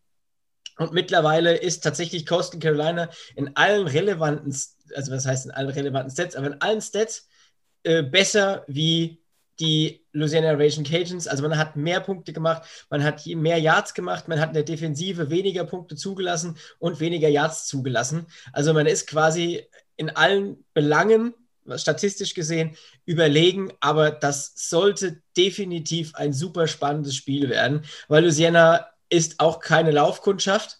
Louisiana äh, ja, hat gerade, ja, da kommen wir gleich drauf, total spannende Spieler, gerade in der Rushing Attack. Und da würde ich jetzt erstmal meine zwei Storylines so ein bisschen dran aufmachen. Einmal, ähm, inwieweit das, äh, inwieweit Levi Lewis das Laufspiel äh, ja, beleben kann und inwieweit er selbst ein Faktor ist. Und dann auch noch die beiden Running Backs, wie die im Laufspiel eingesetzt werden können und dann natürlich, wie sind die Linebacker von Coastal Carolina und wie können sie darauf reagieren. Das ist so ein Thema, was ich habe. Und auf der anderen Seite ist es genau dasselbe. Wie kann Louisiana auf diese Option, Option, äh, diese Read Offense, diese Triple Option, was es dann auch manchmal ist, eigentlich reagieren? Und das sind meine zwei großen Themen und ich glaube, da haben wir, ähm, wenn wir gleich uns ein, zwei Spiele angucken, auch wirklich spannende Matchups, die definitiv so ein sehr, sehr interessantes Spiel machen äh, sollten. Und ja, dann fangen wir gerade mal an. Definitiv, wen wir im, im Blick behalten sollten. Einmal im Passing ist natürlich die Connection Grayson McCall und Jawan Heilig äh, sein Top-Target. Die zwei funktionieren toll miteinander. Äh, Grayson McCall sucht ihn auch in den äh, kritischen Situationen, weil er genau weiß, der fängt die Bälle. Und das ist auch der, den er dann anspielen kann. Aber das Eigentliche, was ich sage, was eine Riesenstärke von Coastal Carolina ist, das haben auch beim Topspiel gegen BYU die Kommentatoren gesagt, ist dieses Running Back Trio. Es ist gar nicht mehr nur CJ Marable, das ist der natürlich, den wir, ähm, mehr, über den wir alle sprechen, der dann auch äh, gegen BYU das Spiel auf seine Schultern genommen hat. Aber neben CJ Marable haben wir mit Reese White und Jermaine Jones Beides äh, noch zwei weitere Running Backs, die auch schon jeweils über 300 Yards haben. Ich glaube, Reezy White ist schon bei über 400 Yards. Dazu noch CJ Marable mit über 600 Yards. Also man merkt einfach diese Triple Option, aber auch dieses, dieses, diese Read Options, die dann die Running Backs wirklich in den Vordergrund spielen.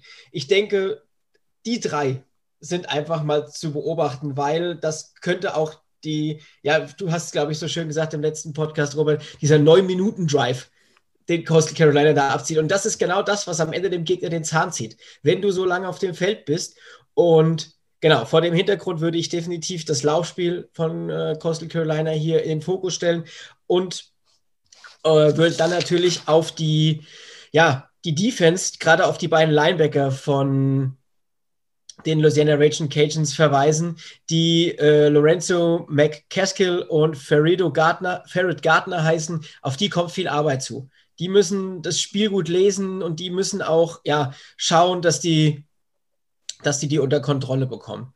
Und um den, den, bei der nächsten Storyline auf der anderen Seite zu bleiben, also wen braucht Coastal Carolina in dem Spiel, um diese unglaubliche, ebenfalls starke Rushing Attack von Louisiana unter Kontrolle zu bringen?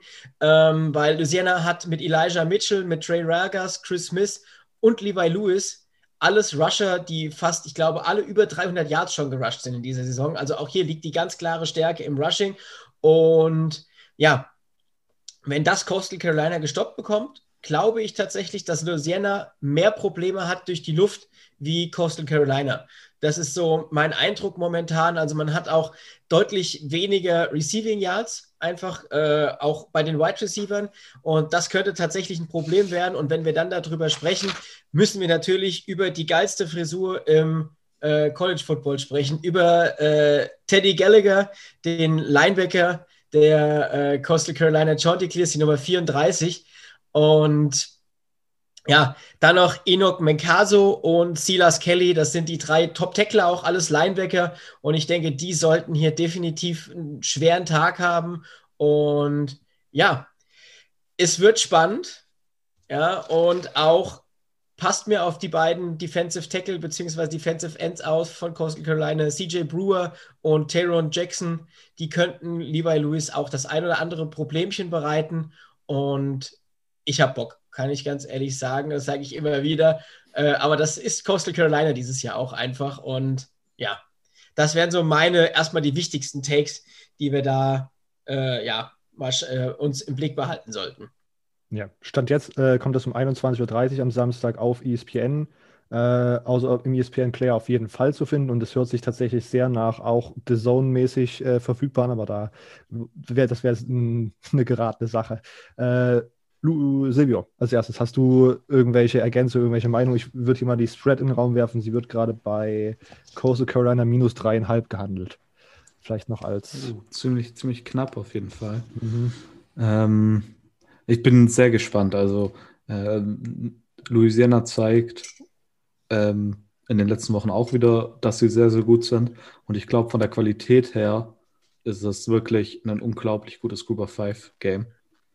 Von daher ähm, definitiv eine ja, Empfehlung zum Anschauen.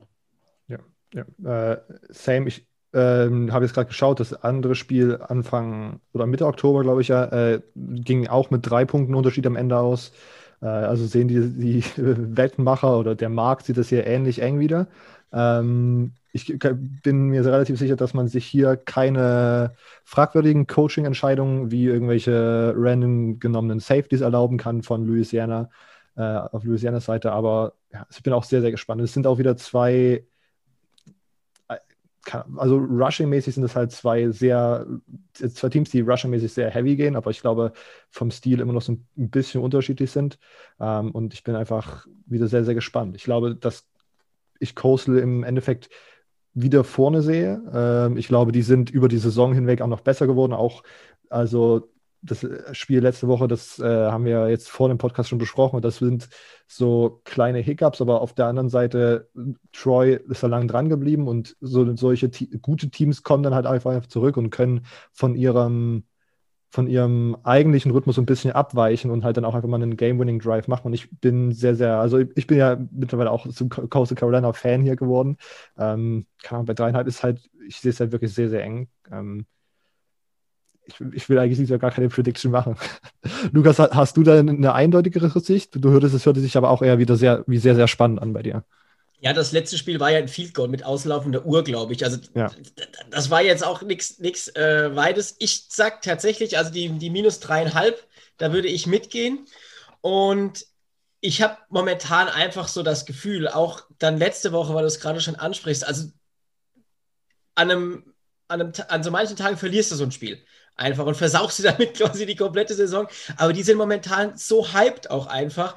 Und da gibt jeder 110 Prozent irgendwie. Und wir haben jede, wir sprechen immer über diese undersized O-Line. Und trotzdem gewinnen die ihre Duelle und trotzdem gewinnen die das. Und deswegen glaube ich einfach, dass dieses ganze drumherum und, und es ist in äh, in äh, in Carolina mhm. glaube ich tatsächlich, dass dieses Spiel an äh, an Coastal Carolina geht aber trotzdem äh, minus dreieinhalb gehe ich dann sogar mit. Also ich glaube, es wird deutlicher. Okay, okay. was aber, was ja. aber tatsächlich vielleicht der Vorteil für Louisiana wäre, wäre die Erfahrenheit von Levi Lewis. Äh, ich meine, Grayson McCall, Freshman, da passiert vielleicht nochmal ein Fehler, mhm. aber ja, das wäre so der eine Punkt, wo ich sage, hm. Okay. Okay, äh, Sunbelt wäre damit abgehakt und wir kommen. Darf ich noch kurz? Ja. Ähm, meintest du gerade eben, dass du hoffst, dass es glaubst, dass es eventuell bei der Zone kommt? Ja. Ähm, um wie viel Uhr? 21.30 Uhr. Bis jetzt ist es nicht drin, aber ich hatte mir nämlich hier gerade im Hintergrund über den guten Übergang überlegt. Aber unser nächstes Spiel ist bis jetzt schon bei der Zone drin. Ach. So smooth alles, sag ich. Das wäre das Nachtspiel, oder? 2 Uhr, glaube ich. 1.30 Uhr, oder? Ja, ja, ja. 2. 2. Okay, ja. Lukas. Gut, also der, der, der Silvio hat schon angeteasert. Es geht natürlich. Und hier, wir haben im Vorgespräch, wurde mir schon gesagt, nein, das hat nichts mit Playoffs zu tun. Ich sage immer noch, äh, das hat was mit den Playoffs zu tun. Es geht nämlich um die Cincinnati Bearcats gegen die äh, Mannschaft der University of Tulsa. Und ja, das wird definitiv spannend. Es wäre das zweite Aufeinandertreffen eigentlich geworden, wenn das vorherige Match nicht abgesagt worden wäre. Zweimal, oder es ist auf jeden Fall einmal verschoben und einmal abgesagt worden. Und ja, wir sprechen hier natürlich vom äh, American Athletic Conference Championship Game. Und die AAC hat definitiv dieses Jahr wieder ein Team, was ähm, ja die Power 5 ärgern kann, beziehungsweise dem würdig mitspielt. Ja, nach UCF hat man jetzt mit Cincinnati das nächste Team, was 8 und 0 gegangen ist, aktuell in der Conference 6 und 0. Und Cincinnati hat uns einfach beeindruckt. Ähm, ja, und aber trotzdem muss jetzt erstmal eine Storyline sein, wie kommen die beiden Mannschaften aus der, ich glaube, drei- oder vierwöchigen Bye-Week quasi, die, die äh, seit dem letzten Spiel äh, geherrscht hat. Ich glaube, oder? Ich glaube, es müssten vier Wochen sogar fast sein, hm. Wo sie das letzte Mal gespielt haben. Also ein sehr, sehr langer Zeitraum, wo man jetzt nicht gespielt hat. Man äh, hatte in beiden, in beiden in beiden äh, Teams ein bisschen Covid-Probleme, weswegen die Spiele abgesagt wurden. Ich glaube, das letzte Spiel ist dann mehr aus Sicherheitsgründen abgesagt worden, weil man gesagt hat, wir spielen sowieso in zwei Wochen gegeneinander, warum sollten wir es jetzt nochmal dazu packen? Und ja, äh, ich fange mal mit der Spread tatsächlich an, weil die liegt bei minus 14. Äh, und das zeigt eigentlich, was die Buchmacher von Cincinnati halten. Cincinnati stellt einfach eine der Top-Defenses im ganzen Land. Also man lässt aktuell lediglich 15 Yards, äh, 15 Punkte pro Spiel pro Gegner zu. Und da waren jetzt nicht irgendwelche Laufkundschaft-Gegner dabei, da war unter anderem auch UCF dabei, da war äh, Memphis dabei, da war äh, Houston dabei, also da war wirklich, da waren Top-Mannschaften dabei. Und dazu kommt noch, dass Desmond Ritter in der Saison immer besser in sein Spiel gefunden hat. Und ja, ich glaube tatsächlich, das könnte ein, ja, ein sehr, sehr eindeutiges Spiel am Ende werden. Tulsa konnte zwar auch UCF ärgern am Anfang der Saison, da gehe ich mit, aber die Frage, die, die andere Storyline ist einfach, kann Tulsa irgendwie offensiv gegen die ähm, Cincinnati Bearcats stattfinden? Weil die sind einfach auf allen Ebenen des Spieles so gut in der Defense aufgestellt, dass sie wirklich mit jeder Mannschaft in der, in der Group of Five sowieso, aber auch ich glaube, auch mit vielen Mannschaften im Power Five-Bereich mithalten können. Also du hast ja wirklich von der Defensive Line über die Linebacker, über die Cornerbacks, überall Top-Leute, die auch alles verteidigen können. Also sei es jetzt äh, Saucy Gardner oder ja, andere Spieler in der Defense. Ich glaube, da die Storyline kann Tulsa irgendwie die, diesen defensiven Riegel knacken, wird die große Frage sein. Ich denke, wenn dann muss es über das Passspiel funktionieren, weil sie haben keinen Running Back, der wirklich gegen diese Defensive Line und auch gegen die Linebacker adäquat laufen kann. Also Zach Smith, der Quarterback, muss irgendwie Keelan Stokes finden. Seinen besten Wide Receiver, Keelan Stokes, ist jetzt ein Senior, also der ist auch erfahren genug. Ähm, letztes Jahr eine 1000-Yard-Saison, dieses Jahr nicht ganz so viel, aber auch bedingt einfach durch die wenigeren Spiele. Keelan Stokes ist aktuell mit 508, 508 Yards Receiving Leader und ja, die Connection muss funktionieren.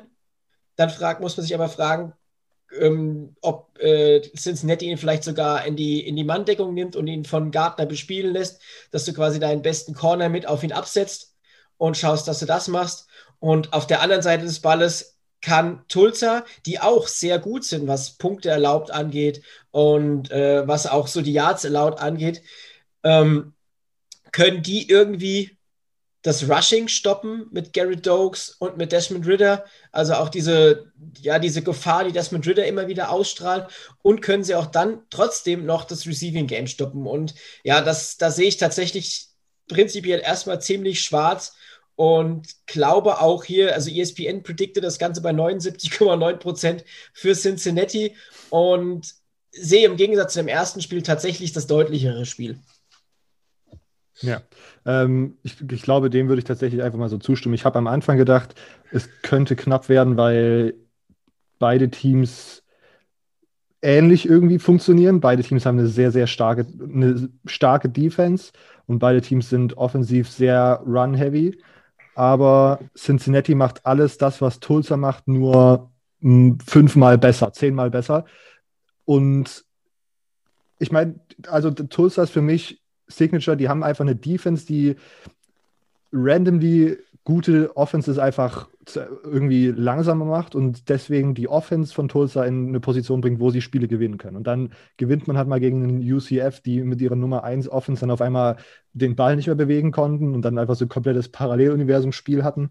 Ähm, aber ich glaube, dass Cincinnati dieses Jahr in der AAC einfach ein komplett anderes Monster ist und ich glaube, dass selbst wenn Tulsa irgendwie das Running Game stoppen sollte, was ich schon sehr, als sehr schwierig erachte, weil das halt einfach so viele Dimensionen hat bei Cincinnati, äh, ist Desmond Ritter mit, mittlerweile so in Rhythmus gekommen oder war er zumindest bevor der dreiwöchigen Pause so in Rhythmus gekommen, dass er dann Tulsa einfach im Passing Game auseinandernehmen konnte. Ich im, äh, im UCF-Game, mir fällt gerade der Name von dem äh, Cincinnati Titan nicht ein, der einfach irgendwie Josh Wiley, der einfach wirklich alles dort, also Cincinnati ist halt auch wirklich sehr, sehr krank. Und ich glaube, ich meine, wir haben wahrscheinlich in der Episode auch schon drüber gesprochen.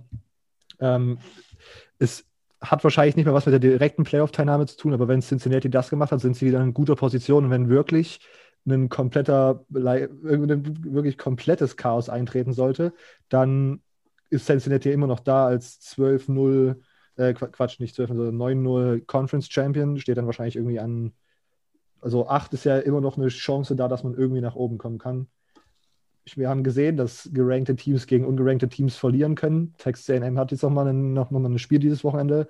Es ist irgendwie noch so ein bisschen gefühlt trotzdem ein bisschen was drin. Also, Silvio, du Ergänzung.